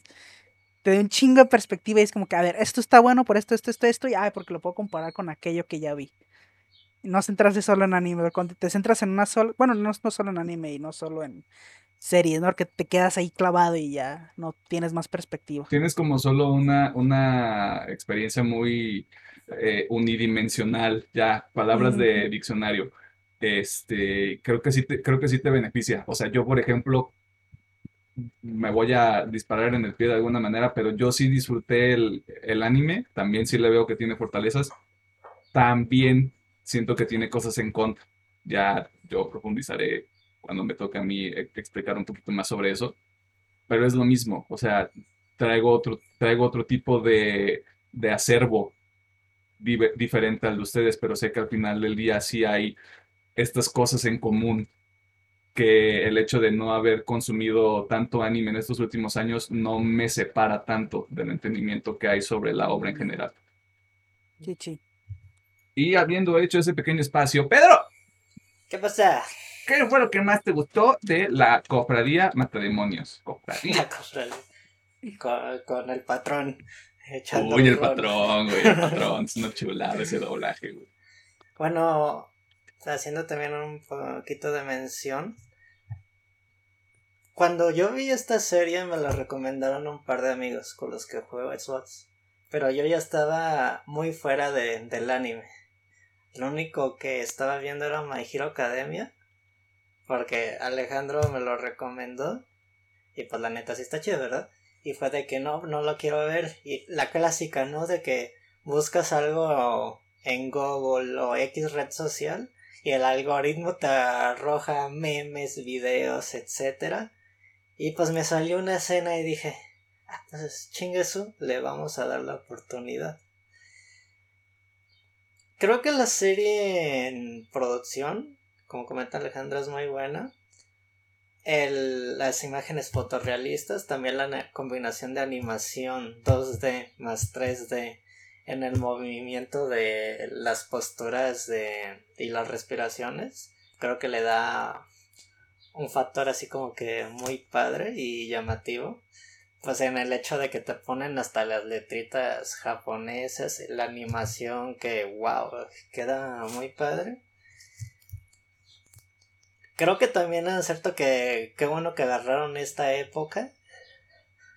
Le da un poco de profundidad antes de que entren totalmente a una era tecnológica. Aquí todavía estaban. Lo dejamos como la era industrial, ¿no? Todas iban con Mm. las máquinas de vapor. Porque de hecho que nuestro prota es leñador y vendedor de, de carbón, de hecho. Chichi. Tanjiro es un personaje interesante. Es como que. Lo digamos así, pan de Dios. El güey que te cae bien, el que siempre piensa por los demás, aunque las demás personas sean ojetes, horribles, etc. Siempre le trata de ver el lado bueno a las personas. Y el hecho de que en el primer episodio su hermana se convierte en demonio y ve esta conciencia de que todavía queda algo de su hermana dentro de esta nueva figura demoníaca, de al verla llorar, le hace la reacción de que pelea contra Tomioka sabiendo que no tiene ninguna oportunidad contra él. Y eso está totalmente padre, que Tomioka también se me hace un personaje muy interesante. Todavía no profundiza mucho en él, pero lo vemos, yo lo veo como el personaje zen. De pocas palabras, pero que sabe reaccionar ante lo que está viendo y lo que está creyendo. El hecho de que al final Nezuko en modo demonio estuviera protegiendo a Tanjiro lo hace reaccionar y dice ok, le voy a dar la oportunidad y lo voy a enviar con mi maestro. Sabiendo que en un punto de la serie está arriesgando su propia vida y su cabeza como pilar en la, en la cofradía de demonios, Ante el patrón. el patrón. Mm, entre los arcos que más me gustaron, me gusta mucho esto del entrenamiento que tiene Tanjiro con el, con el profe. Y creo que es lo de los fantasmas sí le da un auge importante de sí, aprendiste todo de él, pero no, ha hecho, no has hecho tus técnicas tuyas. No le has dado algo especial a lo, que has aprendido. Solamente las replicas, no haces nada nuevo. Y ya como que le da este factor de crecimiento, porque literal, en ese lapso de entrenamiento supuestamente pasaron casi dos años, a lo que Dos tengo años. entendido. Sí. Eh, y sí es mucho tiempo para, pues, la neta. Un time skip. Tiny Skip que- Mm, ¿Alguna otra cosa que rescates, Pedro? mm. Personalmente, algo que también quiero resaltar, ya que he leído el manga, no voy a hacer mención de ningún arco ni nada, es que autor o la autora, según yo todavía no sé, no, no se ha dicho qué ente binario es eh, este sujeto. Bueno, exacto. O sea, ya no se ha, ya no se ha proclamado por ningún lado, pero, o sea, así creo que ya sí es autora. Ah, la Sí, autora. ya no se ha, proc- no se ha proclamado así de eso, pero sí. Creo que algo que le dio mucho plus para que también la obra de, de su manga se volviera muy popular fue la animación. Porque realmente su dibujo tiene la neta unas páginas súper padres de dibujo y otras que dices de échale más ganitas a tu dibujo. Y creo que estos dibujos se notan en ciertas partes del anime donde los personajes salen gritando y les ponen las cabezas totalmente ovaladas. A lo mejor va con totalmente intención para ser una escena totalmente cómica, pero sí es como que me pones una escena donde estás aquí peleándote al tiro con un demonio acá bien pro y luego pasas a una escena muy caricaturesca donde tus personajes están todos ovalados, gorditos, con los ojos solamente dibujados con puntitos. Creo que la serie le dio un plus a eso para que ganara mucho más popularidad. De personajes, la mayoría me caen bien, algo que comentamos, te hacen empatizar también con el villano, los villanos en turno en su mayoría, de que siempre les dedican medio o un episodio completo del pasado del personaje. Con lo que comentaba de Tanjiro, aunque seas una mala persona, si te ves sufriendo, va a ver lo bueno en ti y en esto entran los demonios que entran en un momento de reflexión de ¿por qué me volví demonio? Porque en varios puntos se nos hace notar de que ya no recuerdan su anterior vida o solamente tienen el resentimiento de su decisión de demonio. Creo que obviamente nomás nos han presentado tres pilares en forma. Creo que los Shin- Shinobu, Rengoku y Tomoka son personajes que tienen bases de por quién son y son. Le falta un poquito más a Tomioka, pero son personajes que empatizas mucho. El simple hecho de que la Tanjiro le encargan de no, pues le ocupas echar más ganas si quieres hacer esto. Y creo que los tres personajes se lo dicen: Yo te comiendo mi sueño o mis objetivos, porque yo soy consciente de que tú lo puedes lograr y, y yo no. Pero no se da el énfasis de que Tanjiro es el, el mejor peleador o el, el que va a acabar con todos los demonios. Pero El maestro simple- Pokémon de este el año. maestro fue- El simple hecho de que en el arco de las arañas le dan un momento muy de prota de Chonen cuando vence al líder de las arañas y al final resulta de que no lo venció. Y creo. Sí le da de. Ok, qué lástima, pero también nos da los ejes de poder de que todavía está muy abajo de lo que ocupa hacer cuando llega Tomioka y lo mata de un simple espadazo al enemigo en turno. Mm, mi personaje favorito. Yo diría que es To- Tomioka, aunque le falta tiempo en pantalla. Y algo que comentamos en la sala de los pilares. Yo creo que el autor, nomás haciendo el comentario, siempre hace que empatices con todos sus personajes. Va a haber un momento de, yo sé, de que les cayó gordo la presentación de estos, estos hombres y señoritas. Y cuando los conozcamos ves, ah, no, es bien buen pedo este personaje, qué buen desarrollo, etcétera. Empatizan con totalmente con el eje de la serie y el crecimiento de los personajes. Digo, creo que es por el eje sentimental. Y no, no quiero decirlo lo básico de una historia así, con una trama muy simple. Tiene tiene grandes elementos porque se volvió tan popular. Ok. Ah, va, va, va, va, va. ¿Algo más que quieres añadir? Pues esperando la segunda temporada, finales de año. Por otoño 2021. Uh, Champs, no es cierto. Chance. Eh, bueno, lo- regreso a lo mismo. O sea, hay muchos, hay muchos elementos que destacan, o sea, por los, las cosas que los dos han mencionado, y creo que Pedro lo dice muy bien. ah, Creo que la suma de todas esas cuestiones son lo que lo ha convertido en el anime del momento. Me acuerdo, me acuerdo específicamente de un meme que nos mandó Alejandro, que es el de Ned Flanders gritándole a varios personajes cuando ya perdió la cabeza. Y tú ni me hables, porque tú nada más, este, por ser el más popular, crees que ya puedes, este, hacer algo al respecto. Y así como de, pues claro, o sea, está hecho de una manera para que sea consumido por la mayor cantidad de gente posible, a pesar de que sí hay cosas que son muy, no son muy extremas, pero sí lo ves y dices, ah, caray, esto no lo puede ver un morrito de 7 años, 8 años, 10 años, o sea, no sé. Este, ya entrando en materia, pues yo me voy a ver un poquito más conceptual que ustedes, chavos, me voy a ir como por cosas más, este, más como de forma, ¿no?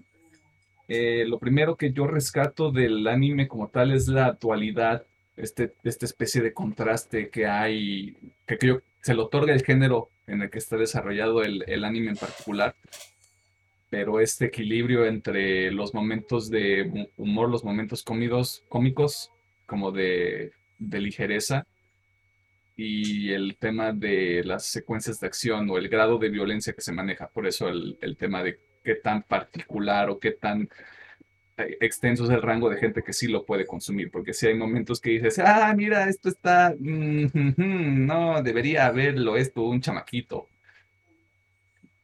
Pero para mí es algo que rescato mucho porque de, de ser los primeros animes que estoy viendo ahorita, digo, ok, ya entiendo por qué esto le puede interesar a un mocoso de 15 años y por qué esto le puede interesar a alguien de 30. O sea, se empiezan a ver como puntos en común. Yo, yo lo rescato mucho porque entre más amplio este, o sea, la, dem- la demografía del producto, pues va a tener más, mucho más impacto. Va a ser más sencillo que alguien llegue y te lo recomiende.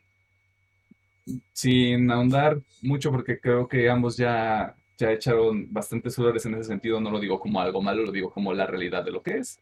La calidad de la animación, las secuencias de acción, creo que ya dijeron todo lo que se me podría a mí este, haber ocurrido para ser de los primeros que estoy viendo y teniendo de contraste nada más el anime de Castlevania, esto está a kilómetros de lo que es la animación de Castlevania, seamos honestos. Eh, otro elemento que yo rescato mucho es, se, lo- se los comentaba cuando, cuando les decía que ya lo estaba viendo, los mini arcos que tiene la temporada. Eso hace muy sencillo que digas, ok, ya, ya estamos yendo, estamos yendo de punto A a punto B y son como cinco mini sagas, mini arcos, si lo queremos poner así como en general. Y creo que eso lo facilitó mucho porque creo que sí puede ser intimidante ver que una temporada dura 26 episodios, aunque duren 20 minutos. Pero sí es como de, ay, tengo que invertirle mucho tiempo a este cotorreo. Pero si lo manejas en ese sentido, creo que se vuelve muy amigable, sobre todo ahorita que ya está en una plataforma de streaming y que no estés esperando que salga cada, cada semana un episodio nuevo, porque en ese momento creo que sí se vuelve más tedioso y sí se vuelve más pesado, porque es como de, ya llevamos en esta pelea tres episodios, por el amor de Jesús, ¿cuándo se va a acabar? Eh, y de, de personajes en específico, terminé de ver el anime la semana pasada, específicamente creo que fue el sábado o el domingo. Y realmente el único personaje que, que sí me generó un impacto y es donde creo que ya vamos a empezar a tener como nuestros desacuerdos. Es Rui. ¿Sí es Rui? Ryu? Rui, ¿no? Rui, el La- de la el- la el- la luna de las arañas. Sí, ¿Sí es Rui? sí, Rui. Pero te voy a, te voy a decir por qué para mí es lo más, el personaje más interesante o el que más se pegó conmigo, porque hasta el momento de lo que va del anime, porque estamos hablando estrictamente del anime, es el único personaje que yo siento, gracias cámara, estás ayudándome muchísimo. Es el primer personaje que de verdad es un contraste a Tanjiro. Donde tú, donde tú ves que Tanjiro tuvo una familia y la perdió, pero por una cuestión externa a donde Rui la perdió por ser un tarado. Y lo que él busca es fabricar a través de su propia visión de un, de un niño, porque es un niño prácticamente cuando se convierte en demonio, de cómo puede funcionar una familia a través de un tema de violencia, de forzar a la gente, de convertirlos y de decirles que ahora tú eres parte de esta familia y si te quieres ir, pues te voy a poner en el sol, ¿no? Cosa que hace en uno de los episodios y te lo explican completamente. Y ahí es donde yo comparto esta idea de si hay desarrollo de ciertos personajes. Voy a andar más en eso en la segunda parte de esta conversación. Por eso creo que Rui es el más interesante y siento que sí es de alguna manera un desperdicio que lo hayamos perdido en la primera temporada y que sea el primer villano fuerte que enfrenta a Tanjiro. Porque de nuevo, es, es lo más cercano que hemos tenido a su contraparte. Y el, y el oponente que más, que más lo ha forzado, en el sentido de, no sé qué chingados voy a hacer. Ya me rompió este pendejo la katana. Voy a idearme algo, voy a ponerme creativo, no sé, o sea, espero que todo esto funcione. No me gusta cómo se resuelve esa pelea, por cierto. Pero hasta ese punto, ese arco en particular para mí es lo más destacado de la, del anime, de toda la serie en realidad. Justamente porque ya, ya viajaste con Tanjiro, ya pasó por su primer pelea, ya se recuperó, ya le pusieron unos buenos madrazos. Eh, eh, Sigue tratando de entender cómo funciona todo este pedo de la cofradía mata demonios. Eh, y esto es, esto es la verdadera, esta es la primera prueba verdadera que tiene dentro de todo el arco del anime. Y sí es medio cutre que un personaje que cuando lo desarrollan, ya cuando se está muriendo, spoiler. Ustedes saben que yo soy la persona que llora cuando ve cosas. Cuando te muestran todo ese, todo ese, todo ese trasfondo de Ruiz y fue como de, ah, no mames, pero ¿por qué es malo, güey? Está sufriendo, güey. ¿Por qué nadie la abraza? Que eso, que se, se regresa también este tema de la empatía que te generan incluso con los villanos. Pero es porque es este tema de el conflicto del cometí un, cometí un error, no me puedo zafar de esta chingadera y lo único que me queda es infligirle dolor a otras personas. Mm, Desde la perspectiva de los demonios, claramente. Pero en general, esas son las cosas que yo más rescato del, del anime en sí. Voy a insertar una cosa aquí, porque no lo quiero poner en lo que no me gustó. No significa necesariamente que yo lo veo como una fortaleza del anime. Esto lo estoy diciendo porque algunas personas se pueden enojar. Arroba Alejandro. Zenitsu. Zenitsu es un, yo lo veo como un personaje que tiene el potencial para tener un arco mucho más interesante que el propio protagonista. Pero para eso lo van a tener que madrear y lo van a tener que destrozar. Mi expectativa es esa para ese personaje. Es todo lo que voy a decir. Haciendo mención, yo decía que al final a, Emiliano se le iba a hacer más interesante el personaje. Porque Alejandro recalcó que también lo, lo ibas a odiar tú. Es que yo, yo lo veo como la manera en cómo lo introducen, la manera en cómo lo introducen es el parteaguas. O te cae bien o te cae mal. Yo en ese momento no tenía una opinión del personaje porque lo primero que pensé es, qué cagada animación para introducir un personaje tan ridículo. Cuando te muestran de lo que es capaz, tanto en la saga de la casa que da vueltas y que cambia, que cambia habitaciones, mejor dicho, y la saga de los demonios araña, es como de, claro, este vato va a ser el salvador, nadie lo está viendo, pero para eso hay cosas que tiene que superar ese personaje en particular, por eso para mí es que tiene mayor potencial para tener un mejor desarrollo que el mismo protagonista. Es opinión meramente Eh, está personal. bien, está bien.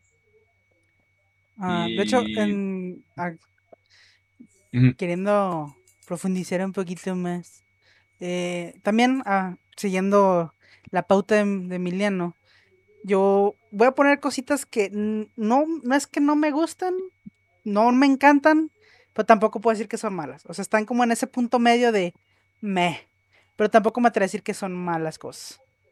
Ah, Sí, para mí los sea, villanos, para mí los villanos están en esta franja. Porque sí, te hacen empatizar. Digo, eh, estoy totalmente de acuerdo. Rui es el mejor de todos. eh, sin pedos. Pero a mí me llegó a cansar el de que, ah, otra vez vamos a empatizar con el demonio. Que si en la serie, para mí, lo hubieran hecho solamente con las lunas superiores y menores, siento que daría más impacto a ese recurso. Pero el usarlo con cada demonio, siento que a mí pierde valor para mí. Así que, digo, no, no es que me encante cómo lo hacen, pero tampoco lo odio, así que lo dejo en esa franjita. Al igual que aquí sí siento que el fandom se me va a venir encima. Ah, vale. Eh, Nesco. Nesco no tiene propósito más allá de ser el motor del, del personaje principal. Pero solamente está ahí de fondo y para verse bonita. Por ahora. Como digo, Y me para a el interés romántico de Zenitsu, bro. pues, ah, ahorita que empecemos con Zenitsu ahí hablo. Este. Así que lo dejo en ese punto, en esa franja media. No. No los odio, no me encantan. Están ahí. Ah, pero sí, yo creo que. Digo, siguiendo, de hecho, sí, Rui es muy bueno. Es muy bueno. Creo que es el mayor antagonista de toda esta primera temporada. Y estoy de acuerdo en la, la forma en que termina ese arco está de la verga. Y también eh, recalcar cositas que sí me gustan, pero siento que son más hacia futuro. Es cómo el anime te muestra esta organización que al chile se ve que está bien de la verga, la Asociación de Cazadores de Demonios. O sea, dan sesgos de que la organización está muy mal. Cuando básicamente los miembros solamente piensan en sacar puntos para subir en la escalerita en vez de pues, matar demonios por salvar gente. Eh, que sí, ahorita no sirve de nada, pero siento que este es más a futuro. Eh, así que también me gustaría ponerlo ahí en... eh, puede que sea un punto muy interesante hacia futuro. O sea, si lo exploran. Si si lo exploran puede ser un punto muy interesante hacia futuro. Y Porque ya... ¿sabes qué otra cosa estaría buena? Que alguno de los pilares fuera un farsante. Yo creo que este, el patrón es un demonio. Sí, hay, hay algo ahí. O sea, hay, hay, hay cosas que para la primera temporada se quedan mucho en el aire. Quedan mucho como para, para este, especular. Pero creo que en general sí de- dependen mucho de qué tratamiento reciban. Porque si es nada más como de boom, es un demonio, porque sí, Ujú, the fuck. y chichi. o, o qué. Eh, retomando también otra cosa que decía Alejandro, y creo que vale la pena decirlo a este punto de la conversación, todas las opiniones que nosotros estemos dando en este momento son apreciaciones de carácter personal, no son cuestiones absolutas, no estamos diciendo, esto está en la verga, esto está bien chingón, cómaselo. No. Nosotros ya nos dimos este, el tiempo para consumir este pedo, somos, somos personas con nuestras propias opiniones y la gente tiene derecho a tener su propia opinión. Tal vez hay cosas que les gustan y a mí no. Tal vez hay cosas que a mí no me gustan y a ellos sí. We, we live in a society. Aquí, aquí les recordamos que no monopolizamos las opiniones. Cada quien tiene la suya.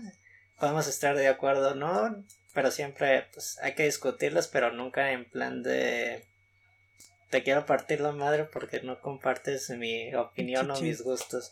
Recordamos- Todavía. Todavía. Sí. Les recordamos de que cada quien tiene su opinión.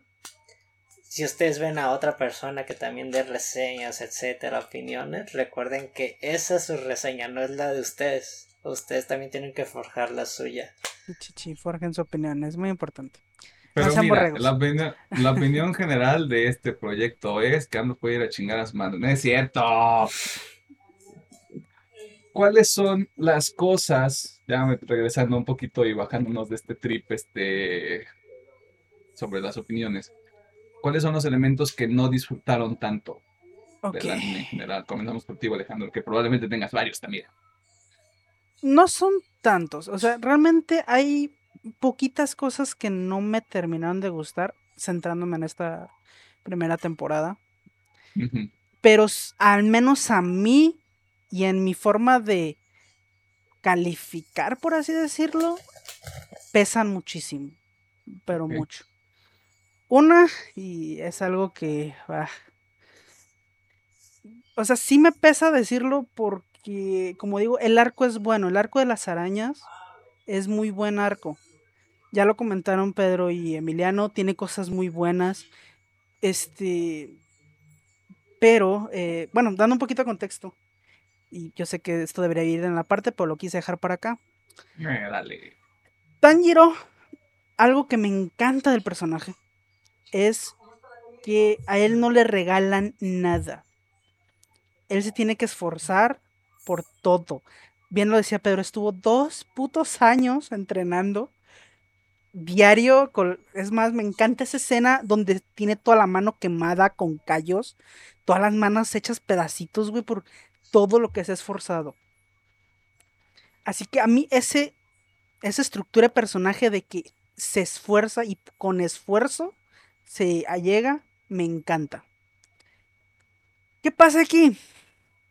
En este arco, cuando se enfrenta a Rui, sucede lo más shonen posible y que para mí baja muchísimo la calidad. Y es darle un power up sacado del culo, porque no hay otra explicación, al menos hasta ahora. Ya si en el manga hay explicación, ya vendré y me disculparé, pero ahorita es un power up sacado del culo, donde este cabrón puede sacar flamitas de la nada, simplemente porque, ah, lo necesitaba. A mí ese momento realmente es como, ah, sí, en cuanto a animación se ve muy bonito, muy impresionante, pero narrativamente es, ah, cae muy bajo. Eh, y también porque nos empiezan a dar estos hints de que Tanjiro podría ser el típico prota es que es el elegido y en su sangre es algo especial porque su papá, bla, bla, bla, bla. No me gusta, lo detesto. Y me duele mucho porque a mí me gustó mucho Tanjiro y me gusta, como digo, esa construcción que le dieron. Así que al menos a mí pesa mucho y pues obviamente el... Y el que no haya ganado, tal cual, me gusta como dice Pedro, porque es esa representación de que pues todavía le falta mucho para avanzar, pero es, si ya iba a perder, iba a llegar Tomioka a salvarlo, ¿para qué putas le das un pinche power up sacado del culo? Que es lo único que hace es arruinarlo narrativamente. Y yo sé, estoy usando la palabra arruinado un poquito muy exagerado, porque no lo arruina, pero sí le baja la calidad al personaje. Y sigue siendo mi personaje favorito, la verdad. Tanjiro sigue siendo mi favorito, aún con eso, pero me duele que lo hayan hecho. Y segundo, eh, que tampoco es tan importante, pero eh, Musan se me hace muy interesante, pero como lo vemos tan poquito, es como que ahorita me vale madre. es como, ah, sí, sí, ahí está Musan, está haciendo su cagadero. Eh, digo, se ve interesante, el, más que nada por el miedo que inflige hacia sus subordinados. Pero más de ahí es como que, pues nomás te he ido adorno también. Como chingas. Este. Y obviamente, pues el elefante en la habitación. eh, ah, para mí, lo peor. Y voy a dar contexto. Espérense, voy a dar contexto. Es Zenitsu. Así. en- en plano. Y déjenme dar contexto. En el anime, en, más que nada en el shonen, hay estereotipos. No, bueno, un poco más de contexto. El shonen, sin pedos, es el, el género más. Bueno, no género, porque es una demografía. Es mal llamarlo género, pero es esta demografía más popular en el anime, sin pedos. Shonen es el más popular, es el que tiene más alcance. Por lo mismo, tiene reglas y que siguen todos los autores. En este caso, hay reglas de personajes. Y hay ciertos eh, desarrollos que a mí me cagan como no tienen una idea. Obviamente, el simp, el llorón, el gritón, el cobarde son personajes que me cagan por muy bien que estén hechos. Me cagan. Los detesto, me dan un chingo de asco. Entonces, ¿qué pasa? Zenitsu es la combinación de todas estas personalidades. Obviamente, me da un chingo de asco. Y ahí les va porque para mí es lo peor, pero lo peor que tiene esta madre. Motivaciones, al chile es un puto chiste. Al menos lo que nos contaron de que, ay, un, por ser un puto sim, que por pendejo, me quitaron mi dinero, un viejito me salvó y pues simplemente no lo quiero decepcionar, aunque no esté hecho para esta mamada. Soy tan pinche inútil que nomás me puedo prender una puta pose. Ah. Y aparte lo que... Algo que pudo haber salvado a este personaje es que le hubieran dado desarrollo. Desde el arco de las arañas, donde está básicamente casi a morir. Si en el siguiente arco me hubieran puesto, ay, Zenitsu aprendió y sigue siendo un cobarde y un gritón, pero pues mínimo ya tiene conciencia y piensa mejorar, bla, bla, bla. No, en el siguiente arco es exactamente lo mismo que en el episodio 1. O sea, tiene un desarrollo nulo.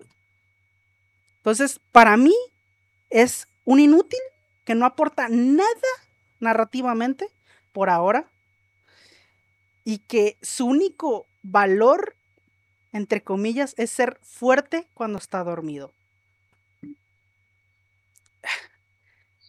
Y lo dejo bien claro, si en algún futuro, cuando lea el manga, si es que lo leo, o cuando salga la segunda, tercera, cuarta temporada, no sé cuántas van a ser, me desarrollan bien ese personaje, yo mismo prometo, vengo aquí y me disculpo de que, ah, este personaje es bueno.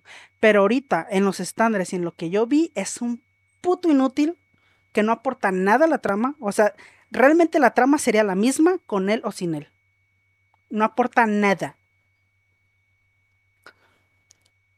Tan, tan. Acabé con mis puntos negativos. Pues mira, eh, lo, lo, dijimos hace rato, o sea, es la valoración personal de cada quien. Pero yo no, o sea, ya metiéndonos en, metiéndonos en otros temas, no creo que sea meritorio que te disculpes cuando eventualmente se desarrolle el personaje. ¿Por qué? Porque esta es una captura de la primera experiencia, del primer, de la primera impresión que tiene la gente con este producto. Si más adelante lo arreglan, lo modifican o lo desarrollan o bla, bla, bla, no impacta el hecho de que la primera impresión que hay del personaje es esa. Se puede mejorar, se puede trabajar. Pero si la primera impresión que tiene la, que tiene la persona que lo esté viendo es esa, pues no hay, o sea, no, hay nada, no habría nada por qué disculparse, porque al final del día esa es la valoración que te genera. Que así como estás tú, puede haber millones de variaciones diferentes pero eso también te puede hablar del tipo de, ya lo habías dicho tú, como de exigencia o de expectativas o de preparación que hay con respecto a la demografía que es el shonen. Eso es nada más lo único que quería decir, o sea que no tendrías que disculparte. ah, pero igual, ya lo hice con Jujutsu, ya lo hice con Jujutsu, así que puedo hacerlo por el pendejo este. Oye.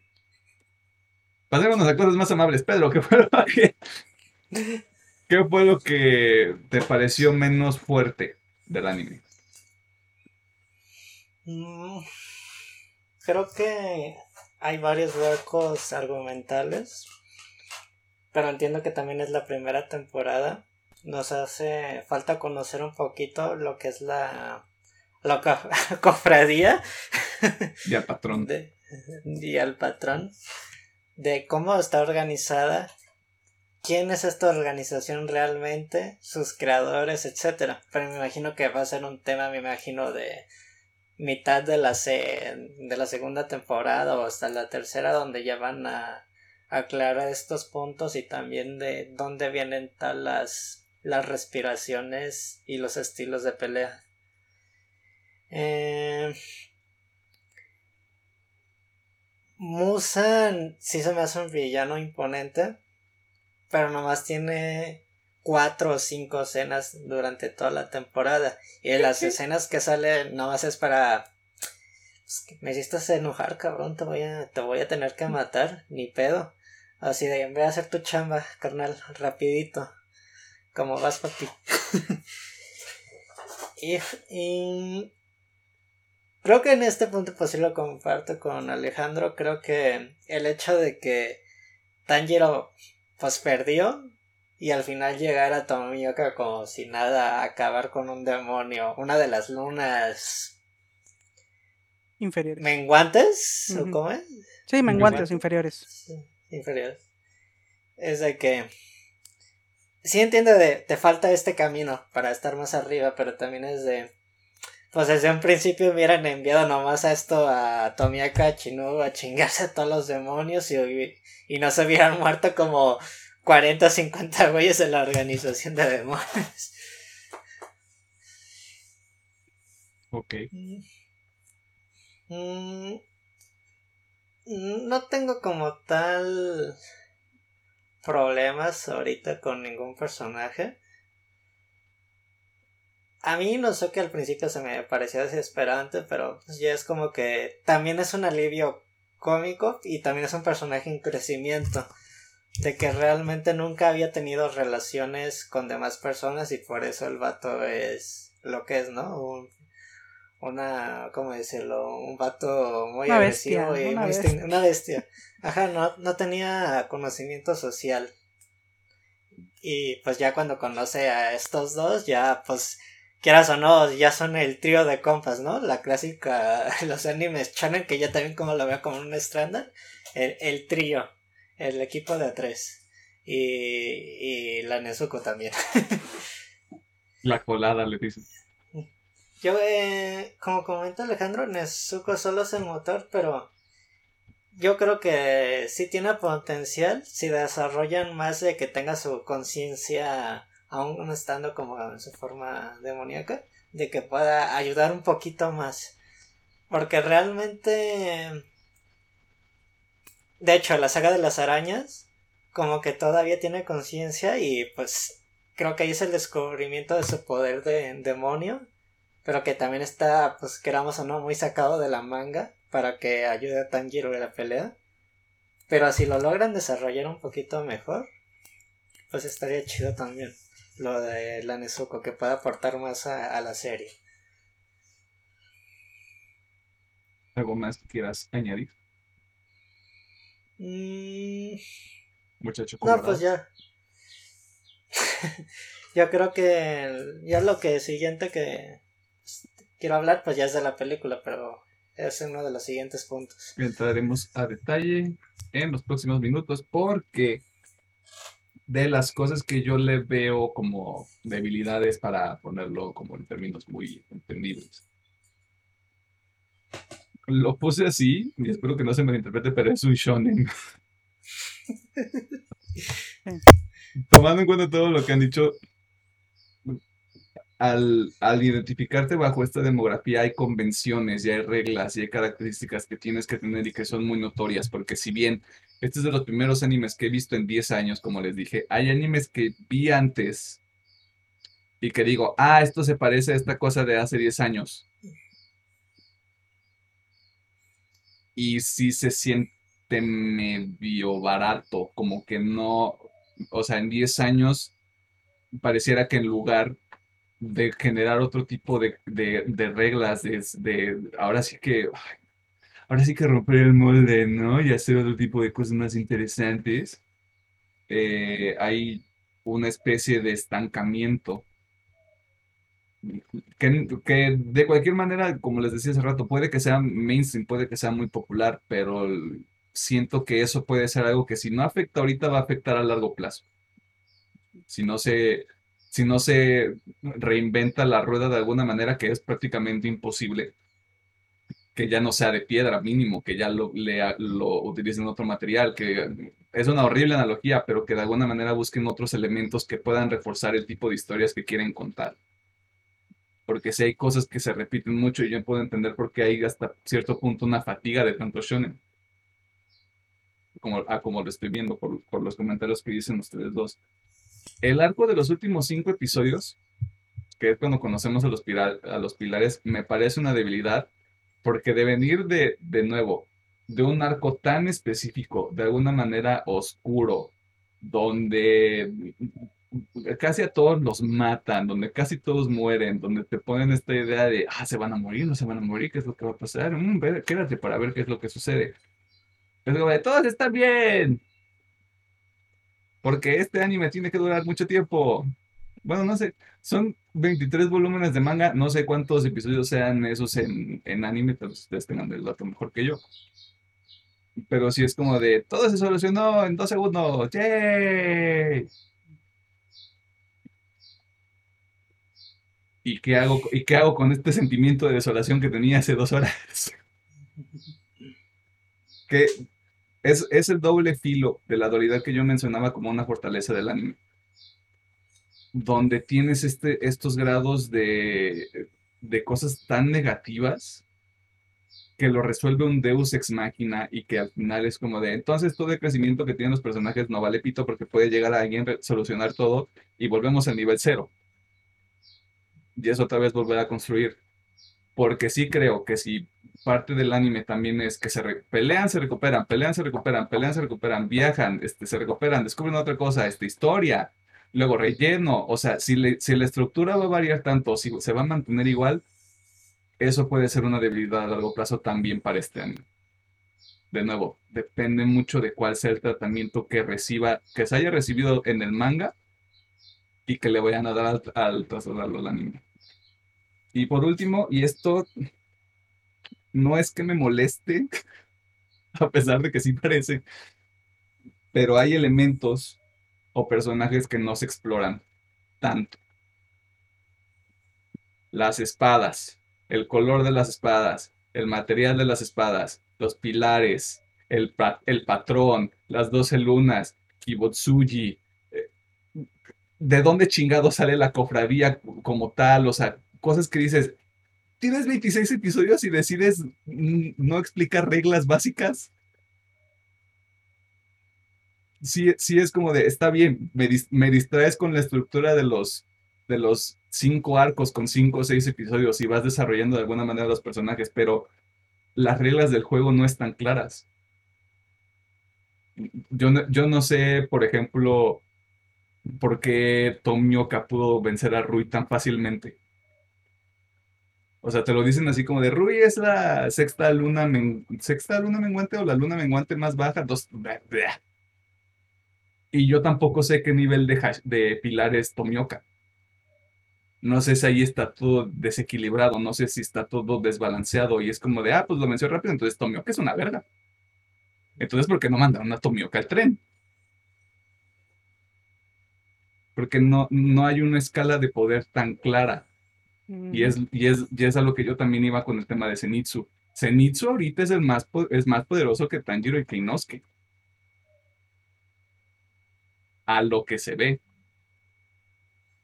Pero es por, es por eso mismo que hay cosas que, que, se quedan, que se quedan en el aire, que no se exploran y que yo siento que son la base para que digas, ah, mira, es que en el lore en la mitología del anime esto es por esto y bla, bla, bla, bla, bla, bla, bla".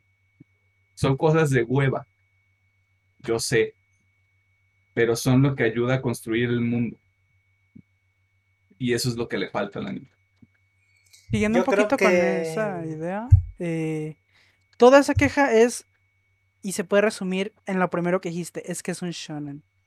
Y sí, yo estoy totalmente de acuerdo que esta serie se hubiera beneficiado mucho de salirse de, pues, la estructura de shonen. Hay, y, y no es difícil porque muchas otras ya lo han hecho. ¿Quieres mezclar shonen con seinen? Lo puedes hacer. ¿Quieres mezclar shonen con este slice of life? Puedes hacerlo. Y siento que al seguir a rajatabla, que entiendo el porqué, como digo, es el es este fenómeno tan grande de los shonen que pegan en todos lados. No, cada temporada hay el shonen, hay un shonen que pega y que vende madres. Creo que ahorita está el de ay, estos pinches cholos que no me gustó. Em, Tokio algo, no me acuerdo. Este, You got me. pero sí, estoy totalmente de acuerdo que pues el ser un shonen no le beneficia mucho a esta serie. Y si todo, todo, todo lo que dijiste se puede resumir es que es un shonen. Porque todos los lo que comentas de que es que no desarrollan bien los personajes, que no desarrollan bien ciertas cosas, es porque es un shonen y es porque saben que van a vender y va a haber otra temporada. Y así se la pueden llevar tres, cuatro temporadas y pueden diluir todo lo que quieran. Porque así se la van a llevar. Comenta lo que quieres decir, Pedriño. Ajá, Pedro tenía Ah, prácticamente es lo mismo que ese uno de los pecados de los shonen que te guardan un arco argumental para un momento específico que realmente lo necesitabas hace te ponle dos o tres arcos o al principio de la serie pero te lo van a dejar ahí guardado hasta que digan eh, no sé si sea cosa del autor o porque ellos mismos siguen esta estructura de creo que ya es momento que de, hable de esto para que la, la serie tenga más crecimiento y ya quite ese pequeño arco que está estorbando la serie. Es que yo lo veo, por ejemplo, eh, extrapolando y comparando productos como tal. Tal vez eso suene medio pretencioso, pero incluso Tenet de Christopher Nolan sí deja cosas en el aire, pero entiendes que todo este pedo del flujo del tiempo y él está yendo en reversa, tú estás yendo en el sentido normal del tiempo y se voltea y tú estás yendo hacia otro, en otro sentido y la madre, o sea, es muy complejo y es muy de hueva. Y entiendo que la gente tal vez es por, es, es por ese tipo de cuestiones que dicen, ay, no le tengo que poner atención, no la voy a ver, no la voy a disfrutar y no me voy a divertir, así que chinga su madre. Pero son las cosas de hueva que tienen que pasar para que sí entiendas y no llegue un punto en el que digas, pero ¿por qué esto ocurrió de la mugre? Porque así es como se siente. Con la victoria Ujú. de Tanjiro sobre Rui. Victoria. Porque es como de, me acordé, me acordé de un baile de mi papá. Really? Is this a thing? Yeah. Is this a shonen thing? Pero sí, o, sea, si es, si es algo que va a suceder de manera continua, mm, lo voy a seguir viendo, pero no me voy a divertir. Lo que pasa es que, por ejemplo, tengo un poco de esperanza. O sea, yo que tengo la opinión más fuerte, tengo un poco de esperanza. ¿Por qué? Porque últimamente eh, la mayoría de este tipo de shonens está entendiendo eso. Al menos los grandes. Los, los shonen grandes están entendiendo eso. La fórmula cansa. ¿Y qué están haciendo? Están experimentando con otros géneros, ¿no? Y hacen su obra un poco más llevadera, más sorpresiva. Así que quiero pensar que, digo, este, este manga ya terminó, pero terminó hace poquito. O sea, y el cambio este de los shonen se ha habido casi desde hace dos años, si no me equivoco. Al menos en el manga, hace como dos añitos he estado viendo este cambio. Así que creo que tengo la esperanza que sí, al final, o al menos en los arcos ya más avanzados, se libre de toda esta mierda shonen que tiene alrededor. Puede ser. De nuevo, creo que también depende mucho de cómo esté estructurado el manga. Creo que Pedro tiene ahí este, más contexto, pero por favor, no nos lo compartes ahorita. Em, porque, pues, spoiler, ¿no? Sí. Eh, Pues, pero, o sea, a pesar de todo eso, pues tiene, tiene potencial de alguna manera. Solo será cuestión de ver qué es, qué es lo que deciden hacer más adelante. Para, no para cerrar, pero sí para continuar con este cotorreo y mantenerlo de una manera este, condensada, porque creo que muchas cosas se pueden repetir cuando hablemos de la película. El tema de la animación, el tema de los personajes, las secuencias de acción, bla, bla, bla, bla, bla. En general, ya pasando a la película del tren infinito, ¿qué opinión tienen al respecto? Ok. Ah, para empezar, bonito, me gustó. La película está buena, está muy entretenida. Obviamente sigue la historia como se nos había prometido. Eh, como dice Emiliano, para no repetir nada más, eh, me voy a ir tantito a lo que casi no me acabó de gustar. Y es que se me hizo larga. Siento que hay cosas, en específico los sueños de Zenitsu y de Inosuke, que no aportan nada. Nada, están ahí nomás. Obviamente son un alivio cómico y se entiende el por qué están, ¿no? O sea, hay niños viendo tan este pedo y pues hay que bajarle el tonito. Pero es que no aporta nada. O sea, realmente los que aportan es el sueño de Tanjiro y el sueño de Kyoyuro. Pero para mí, o sea, para mi gusto fácil podías haber quitado esas dos escenas y acortar un poquito más la película porque dentro del rango de las películas de anime está hasta larga. Creo que dura dos horas, ¿no, Pedriño? Sí. Dura dos horitas. Em, de ahí en más, em, no me acaba de convencerlo de el tren porque al final viene lo bueno. Entiendo, o sea, este lo entiendo un poquito más porque da un... Es la presentación de Kyoyuro, Obviamente nos dan los sueños, que es lo importante, tanto para Kyojuro como Tanjiro.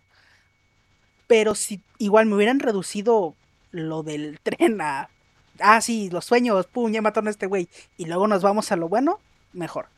De ahí en más, la verdad, no tengo nada malo que decir la película. La película me gustó. Eh, como dije, Kyoyuro se convirtió de mis favoritos junto con Tanjiro. Eh, me gustó mucho el personaje.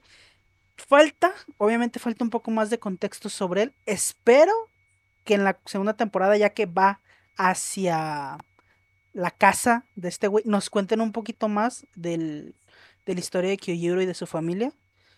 Pero fuera de eso, la película está muy buena, es muy disfrutable. Esa pelea final contra Akasa eh, está brutal. Me gustó mucho el final porque algo que también pasaba eh, en el anime es que, y lo comentaba Emiliano, no hay sensación de peligro. Tú sabes que los protas van a estar bien. Aunque a mi pesar yo hubiera querido que mataran a Zenitsu. Pero bueno, tú sabes que van a estar bien porque son los protas. Así de fácil. Este. Y aquí rompen ese pedo porque dices, ah, cabrón, me mataron a Kyojuro.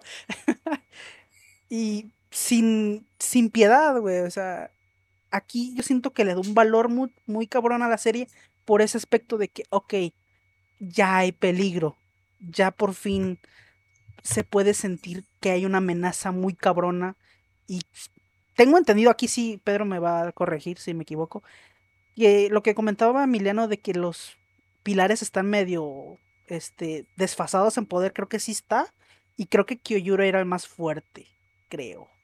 Ahí me corregirá Pedro. Y es lo que digo, verga, si Kyojuro, que era el más fuerte, se lo chingaron así, ¿qué le espera a todos los demás, carnal? Eh, y creo que a casa es la luna también más fuerte. Aquí no estoy tan seguro. La tercera. La, tercera. Ah, oh, su puta madre. otros dos lugares arriba. su puta madre. Eh, pero Exacto, En cuanto a eso, o sea, la película se me hizo larga. Yo cortaría cositas, pero de ahí en fuera se me hizo buena.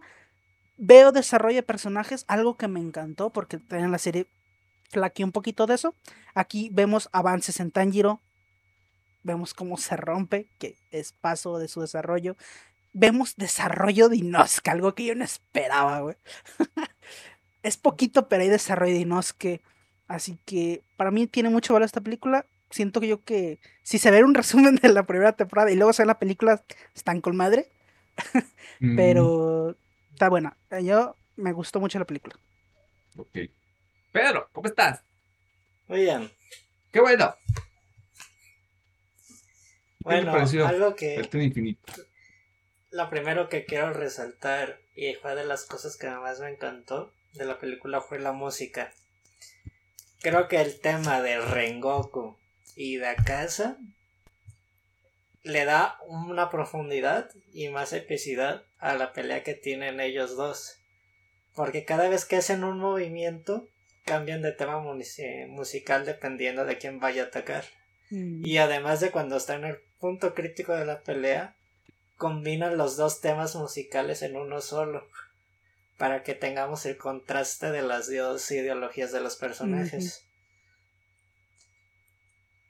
Obviamente no, no, tampoco me quiero repetir, la animación sí está muy vergas. Tanjiro y Kyojiro Rengoku, como le gustan decir, son los protagonistas. Creo que sus sueños representan mucho de lo que son sus personas. Eso sí, creo que la primera luna menguante sí queda como totalmente relleno, como villano en turno, porque realmente lo, lo bueno viene es cuando la derrotan. Aunque de eso sí creo que sí flaquea la película. Dice, ¿por qué llegó la tercera luna superior? Porque estaba ahí en el cotorreo ahí. al final. Porque estaba ahí, exactamente.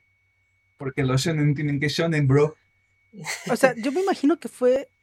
Esta sí es más de la autora porque quería poner las dos ideologías eh, contrarias, Contrapuestas. contrapuestas de que, ah, este güey, pues es fuerte porque quiere salvar y el otro es fuerte porque, pues simplemente quiere ser fuerte y se chingó, ¿no?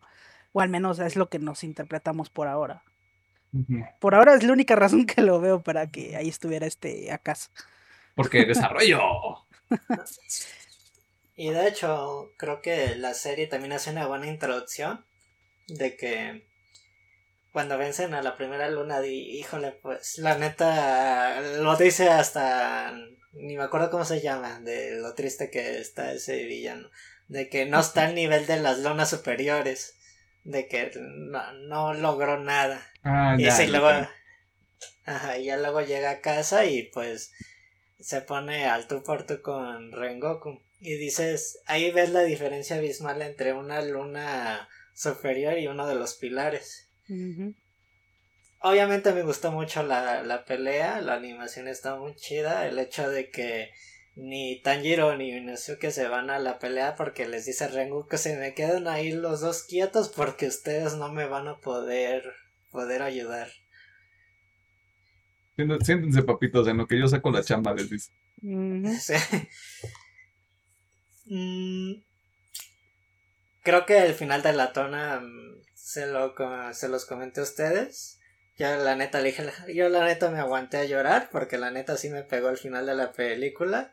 Creo que sí juegan con mucho el sentimiento de madre e hijo de las motivaciones de, de Kyojiro.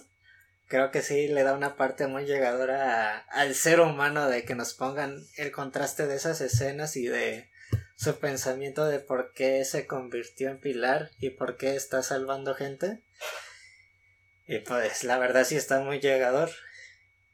Y ya nos dejan una escena pues muy agridulce de que los tres dicen, no, pues ocupamos seguir creciendo y también los pilares de que pues hay como tres o cuatro en específico que dicen que no creen que Rengoku perdió la, la pelea y de que haya muerto. Y ahí sí te pone, pues, los pilares tampoco están tan OPs como nos los presentaron en la pelea contra Rui. Yo, eso, eso fue lo que... yo a eso voy, güey. Estoy seguro de que entre uno de esos cabrones hay un farsante, hay un vato bequísimo que no va a aportar nada. Y se lo van a tronar así. Nada más no sé cuál. O tal vez todos me caigan el hocico, quién sabe. Eh, de la película en general, ya pasando así a, a las opiniones, cosas que me parecen las debilidades más notorias. eh, el CGI de los tentáculos del tren. El CGI Ah, del sí. tren en general está. mm, está medio cutre. Porque no, no sabía qué era hasta que lo dicen, ¿no? así como de, "Es- ¿qué? ¿To- ¿Toda la sangre? ¿O mi sangre? ¿Mi cuerpo? ¿Mi fusión con el? No sé. Yo en ese momento dije, ok, el anime tiene que, que ser anime en algún momento, pero sí se veía como de, "Mm, esto no está, esto no se ve bien, esto no está chido. Eh, si bien la película es sobre Rengoku, yo le digo Rengoku porque fue el codenombro que, con el que me quedé, como tal, ni en el anime ni aquí te lo presentan. Tienes las secuencias, tienes las secuencias del sueño, tienes esta secuencia de cuando se acuerda de su mamá. De alguna manera tratan de explicarte cuál es la motivación del personaje, pero no hay nada así como de yo entrené desde que tenías. Bueno, sí, con la secuencia breve con su papá de que estaba entrenando con su hermano. Pero no hay nada así como de, y así fue como llegué a la cofradía y el patrón me llamó el líder de, de los pilares. Es como, mm, está bien. Lo que sí, lo que sí hacen, este, lo que sí manejan bien es el hecho de que Tan- Tanjiro llega y es como de, tú puedes explicarme qué pedo con este poder que descubrí hace poco, ¿no? El vato, no, pero te ofrezco algo mejor, vuélvete mi aprendiz. Y yo, a huevo, este vato sabe qué pedo. Este vato le vale verga. Porque de Tanjiro es como de, pero es que no es lo que yo quiero. Yo solo quiero información. Y el vato, pues vuélvete mi aprendiz, moco- morro. ¿Qué? ¿Qué tienes que hacer? No nos vamos a morir ahorita. ¿Verdad? Este, creo que eso está, creo que eso está muy padre porque también sabemos que Urokodaki fue el principal maestro de Tanjiro y que Urokodaki se preocupa por Tanjiro ya al final porque es como de, sé que te va a ir de la verga, pero hice todo lo que está en mi poder para que estuvieras lo, lo mejor preparado posible. Y creo que ese escalón sí era como de, huevo, este morro va a aprender del fuego, que era como de las cosas que yo le decía a Alejandro, de si eventualmente se, se vuelve el avatar de los elementos, ahí sí te digo, a huevo, güey, que se vuelve el avatar de los elementos, o sea, yo mamado, güey. Este... Y sí, también como algo negativo, yo no sé qué chingados hace ese vampiro, vampiro, ese demonio del tren. Yo no sé qué chingados hace ahí, no tiene ningún propósito, no tiene ningún fin. Es poderoso porque se escondió en el tren como un- una nena, pero maldito. Este. meh. No, no tengo. na- Ese personaje no causó una impresión ni buena ni mala en mí. Es como de, ¿qué haces aquí? Me, estor- me estorbas. Lo que me interesa es la última media hora de la película. Exacto. Y eso me lleva a otro punto. Está medio barato sacar un, un villano secreto en el tercer acto, sí. Pero qué villano secreto, güey. Porque si hubo, sí hubo un punto en el que dije, no están, no están aprovechando a Rengoku. Si es un pilar, no están aprovechando a Rengoku, Ujú. que está allá atrás peleando y que es cotorreo. Y muchachos, lo hicieron muy bien, ya vámonos. ¡Pum! Ok, esto se va a poner interesante. Y sí, o sea, esa secuencia en general completa sí es, sí vale toda la pena. Y si está cutre que maten a Rengoku, la verdad. Porque de nuevo, sí es un pilar, es un personaje importante, pero yo no lo conozco. Y aún así lloré cuando lo matan. Que es también fortaleza de la película, pero de todas maneras es algo que ahí le falta para que de verdad se sienta como algo de, como algo con peso. Que sí, ya hay un riesgo, ya hay un peligro, pero ¿por qué nos debería interesar que se muera un pilar? Lo, lo digo de manera muy fría, pero es que es la verdad, es como de, ah, ni modo, hay otros ocho. Si son ocho, bebé, no sé, hay más. Hay un chingo más ahí. Pónganse, pónganse a trabajar, son mamona, muchos. porque les- así, así les va a ir. Es- así es, es, es lo que yo veo. Y sí, otra cosa, sí es cierto. El contraste tan claro que hay entre el inicio y el final de la película. Porque al inicio es como de, sí, vamos todos, y ahora tenemos a Rengoku y entre los cuatro vamos a matar al, al demonio, y al final es como de, la vida, la vida se acaba y este mundo es triste, y yo soy débil. Que hay, que hay un mensaje ahí de, de Tanjiro que creo que encapsula muy bien todo el arco que va a tener en la serie. O sea, yo creo que hasta el final se va a sentir así, que es todo el tiempo cuando creo que estoy desarrollando y creciendo, sucede algo que me demuestra que no estoy lo suficientemente preparado para lo que está ocurriendo. Y así fue como de, bro, ¿qué estoy sintiendo en este momento? Pero es, pero es cierto, porque eh, es una manera muy interesante de capturar todo el conflicto que tiene él o que va a tener él en todo el anime, porque es como de todo el tiempo va a haber obstáculos y no vas a saber si, lo si vas a sobrevivir. Obviamente sí, porque eres el protagonista. Pero el hecho de que sea la conciencia que tiene el personaje, creo que sí es muy valioso. Y aparte yo creo que eso va a ser como el punto de inicio para la segunda temporada. Espero. Suponemos que Porque si no va a ser como de seis, seis meses después. U otros dos años, ¿no? Ya todos mamados. dos años. Que quién sabe. Pero en general creo que la, creo que la película es buena. Sí es, sí es algo larga, sí hay cosas que le pueden recortar y que se beneficiaría muchísimo. Pero... Es que es literal un arco de un anime comprimido en una película. Imagínate eso, lo hubieran adaptado en anime. Qué hueva la parte del tren. Qué hueva. Qué, qué, horrible, güey. No, justo estaba pensando en eso porque dije, ay, lo hubieran hecho en la segunda temporada. Y luego dije, no. No, güey, no. no, no, más, más del sueño de Inosuke y de Zenitsu, claro que sí, eso es lo que quería la gente. Bueno, creo que de eso se benefició la película. Si hubieran hecho una segunda temporada, creo que ahí mucha gente se hubiera hartado y hubiera dejado la serie. porque mm. quieras o no, cuando salga la segunda temporada, pues yo creo que sí me la voy a aventar la clásica, ¿no? El episodio semanal. Yo me voy a esperar. Y a ver qué sucede. Y dentro de dos años, cuando se, cuando se acabe la serie, va vamos a tener otro episodio sobre Demon Slayer. Eh, a manera de conclusiones, ya saben cuál es la pregunta que sigue, pero se tiene que hacer al final del día. ¿Qué opinan de la propiedad de Demon Slayer en general? Voy a juntar las últimas dos preguntas para. Porque sí, básicamente la misma mamada. Ah, el anime en general está bien. Eh, no me voló la cabeza desgraciadamente a mí por Zenitsu no está ni siquiera en mis favoritos. Porque a mí sí me pegó mucho y me arruinó mucho de la, del disfrute que tenía. Pero con todo eso yo le veo mucho potencial a futuro. Y de las dos, mucho potencial para lo bueno como para lo malo. Para lo malo. Se puede convertir en un, una serie, en un anime muy chingón, como se puede caer al basurero está en esa línea. Quiero pensar por lo que yo no, te, no he leído el manga, pero por lo poquito que he visto ahí, quiero pensar que se inclina por lo bueno. Espero que sí. Ya cuando salga se verá.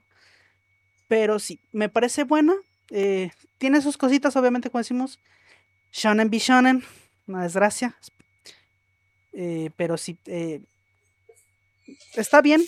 No es lo mejor. Bueno, sí es lo mejor que haya de lo mejorcito que ella fuera, porque cuando lo comparas con otras series dices, ah, caray, pues sí está mejor ah, esto que estar viendo esta mamada.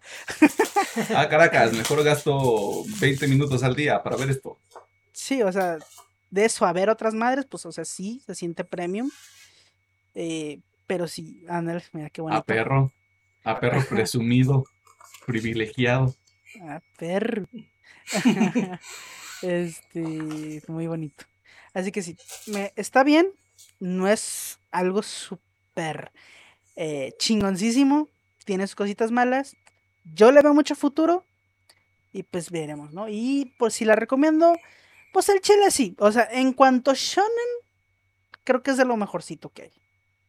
Con todo y sus errores es de lo mejorcito que hay. Por cierto, ahorita lo que pasó es que Pedro nos mostró, para la gente que nada más ah, está escuchando el episodio, Pedro nos, mostró, su volumen de manga nos mostró su colección de mangas de Demon Slayer. Sí. Por presumido. En ah, Pedro, máximo respeto. Este, Pedro, eh, opiniones en general de, de Demon Slayer y si recomendarías tú el, ambos productos. Creo que entre el catálogo de los shonen creo que sí es muy recomendable y también si igual no te encanta el anime, pero si te gusta este cotorreo de la tetosfera de superhéroes, ciencia ficción, cosillas así, creo que si quieres entrarle un poquillo al anime, creo que sí sería una buena recomendación para que veas más o menos de cómo está el mundo. Y si quieres ver madrazos, por supuesto que sí, claro que sí. Yo diría que sí. Yo sí lo recomiendo, creo que tiene varios elementos que la pueden llevar a ser una gran serie y también pues sus pecadillos de que también la pueden perjudicar. Pero sí, yo sí la recomiendo, buena animación, buena música, personajes interesantes, desarrollo que va poco a poquito, pero ahí la lleva y una película pues también muy muy buena, a mi gusto personal. Pues en Chile sí veanlo, la película y el anime. O sea, se los dice alguien que no, de nuevo, 10 años y lo último que vi fue Castlevania, así que esto es años luz del tipo de calidad que yo, a, a la que yo estoy acostumbrado hasta este punto. Y se los dice alguien de nuevo, con esta perspectiva de alguien de fuera. Eh, denle, una oportunidad. Sé que es, puede parecer algo poco convencional, que hay, de nuevo, estos prejuicios horribles de lo que los de estos productos pueden llegar a ser. Creo que lo mejor para quitarte dudas y para de verdad, o sea, tener una sensibilidad sobre lo que de verdad es el anime y lo que pueden ser ese, lo que genera, eh, el tipo de productos que genera estas propiedades, es consumirlo, verlo por, por ti mismo y generar tu propia opinión. Nosotros compartimos las nuestras porque, de nuevo, soy una persona que no tiene tanto conocimiento. Estos dos caballeros tienen años de acervo, de experiencias y de conocimiento dispuestos a compartirlo. Y yo aquí estoy como de, está bien bonito, ¿no? Eh, pero sí, o sea, el tema del, de lo, de lo fantástico que puede ser, del, del, tema de la imaginación que, que tienen, no nada más este, sino yo me imagino que todos los animes en general, porque eventualmente vamos a ver otro, luego les diremos cuál es. Eh, creo que se presta mucho a vo- volverse loco en el sentido de puedes explorar un montón de cosas. Y hay una, hay una este, variedad bastante, bastante completa a lo que puedo ver en cosas como Funimation y Crunchy y la oferta que está empezando a tener Netflix. Así que eventualmente va a encontrar algo que le guste. Esto, es- esto puede ser una buena manera de empezar. Así es como lo, lo veo yo. Eh, así como en los géneros de películas y serie, puede encontrar su ánimo de comedia, acción, suspenso, terror y miles de géneros que ya la neta ni me acuerdo cuáles son la neta. A él sí Pero- le recomiendo un traductor porque todos esos géneros están en japonés y pues está cabrón. o sea, puede buscar terror, pero está cabrón. Búsquelas, creo que es. Ay, no me acuerdo cómo es en japonés. Pero bus- Terror usen un traductor. Terror japonés, te sale la maldición. Sí, usen un pinche traductor y ya está. Pero así como dice, pero pueden encontrar lo que quieran. Hay de todo. O sea, Dense. hay anime de lo. Es más, hasta de lo que no crees hay anime, carnal. Hay anime de deportes, imagínese usted. Mm. Hay anime de cocina, imagínese usted. En la cocina está, bueno, yo vi uno y está bueno. De nuevo, eventualmente llegaremos a eso. Eh, estos fueron nuestros comentarios y opiniones sobre Demon Slayer, tanto el anime como la película. Ya sabes que si estás en desacuerdo, puedes meterte tu opinión por el. ¡Ey! No es cierto. Ahí están los comentarios abajo. Si lo estás viendo en YouTube, si nos estás escuchando, pues ahí están las redes sociales también para que nos hagas llegar tus opiniones, no tus sentimientos, porque tus sentimientos no son objetivos. Eh, vámonos a las recomendaciones porque ya está jugando el bicho. Ya está jugando el bicho. Ya está jugando el bicho. ¡Sim! Shiu. ¡Sim!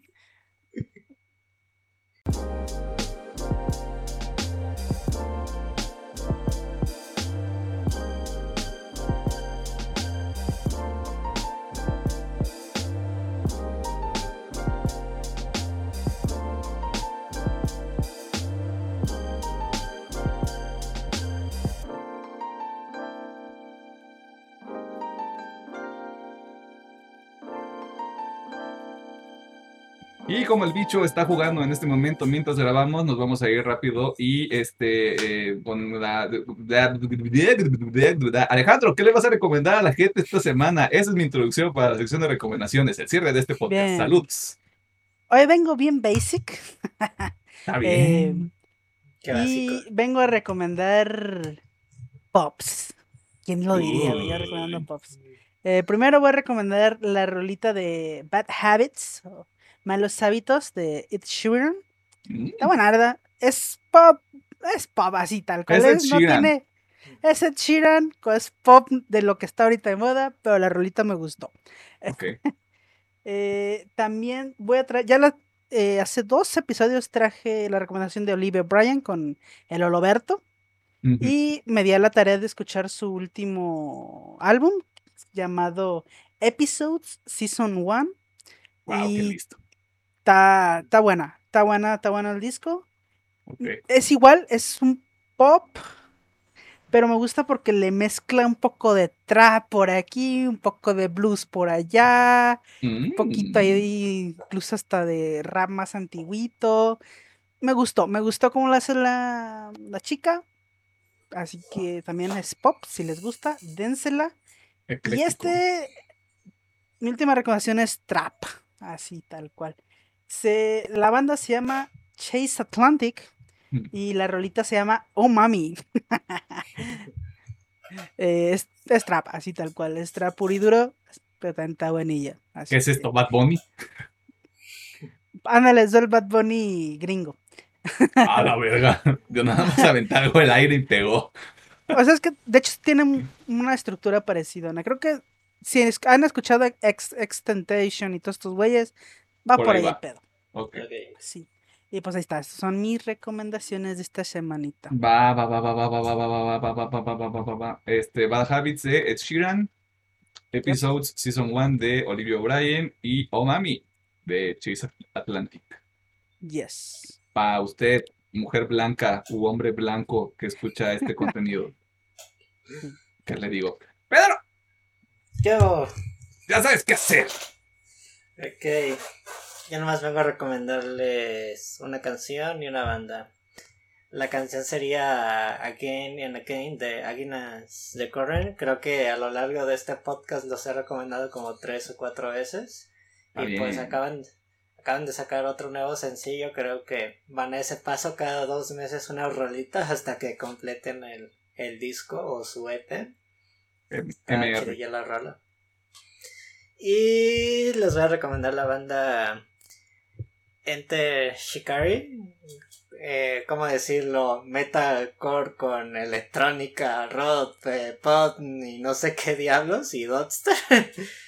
Creo que es un... Tienen una propuesta musical muy interesante, a mi parecer, que se puede acoplar al gusto de varios tipos de género. Y aparte, este, este- entre Shikari para la gente que está como en el tema del, del post-hardcore eh, 2000ero, sabe perfectamente quién es esa banda. Y también ha, te- ha tenido como un, un rollo ahí experimental desde hace mucho tiempo, pero también ha- como que ha intentado retomar sus, sus raíces ahí medio rudas. Esto lo sé simplemente por haber escuchado sí, sí. algunas rolas, pero nada hacia profundidad. El último disquito de Enter, Entonces- Enter Shikari está muy bueno. ¿Es el que tiene una estatua y está lleno de colores? Ese mero. Echemero. A ver si me lo, a ver si me lo queman estos días. Pero sí te digo, ve, ve con la mentita de que es full experimental esa madre. Sí, sí, sí, sí, o sea, no, no esperas Sorry You're Not a Winner 2020, Sí, sí, sí. vas a perder ahí. Entonces. Entonces, Again Again de Against the Current, ah, vi lo que hicieron ahí. Y entonces, ¿qué? ¿El último disco de Enter Shikari? ¿Simón? El último No, disco de Enter también si quieren Shikari. que- aventárselos del, por ahí del 2000, pues también, ¿no? Eh, Pues, échase es que- sus top 10 de, de la Spotify o de. YouTube. El Es que me típico Thesis me acuerdo mucho del... Había uno antes de, de, de, de The Mind Sweep. Había uno antes que, que es como el logo en rojo. Que no me acuerdo cómo se llama. Ahorita lo checamos en breve. Miren, aquí todo, todo se hace en vivo. Programa que se genera en vivo. Wikipedia sabrá decirme. Me acuerdo perfectamente de la portada porque se me hizo una portada muy chingona, pero A ver, creo que es A Flash Flood of Color. Flash Sí. Color. ¿El del triangulito? Ajá. Mm, Sí. sí, sí, Que sí. sí, me acuerdo que en, en ese momento vi la portada y dije, ah, esto se ve bien chido, güey. Y ya luego lo escuché, es como de, ah, no mames, no me gustó. Este, pero pues porque yo soy así. Eh, pues sí.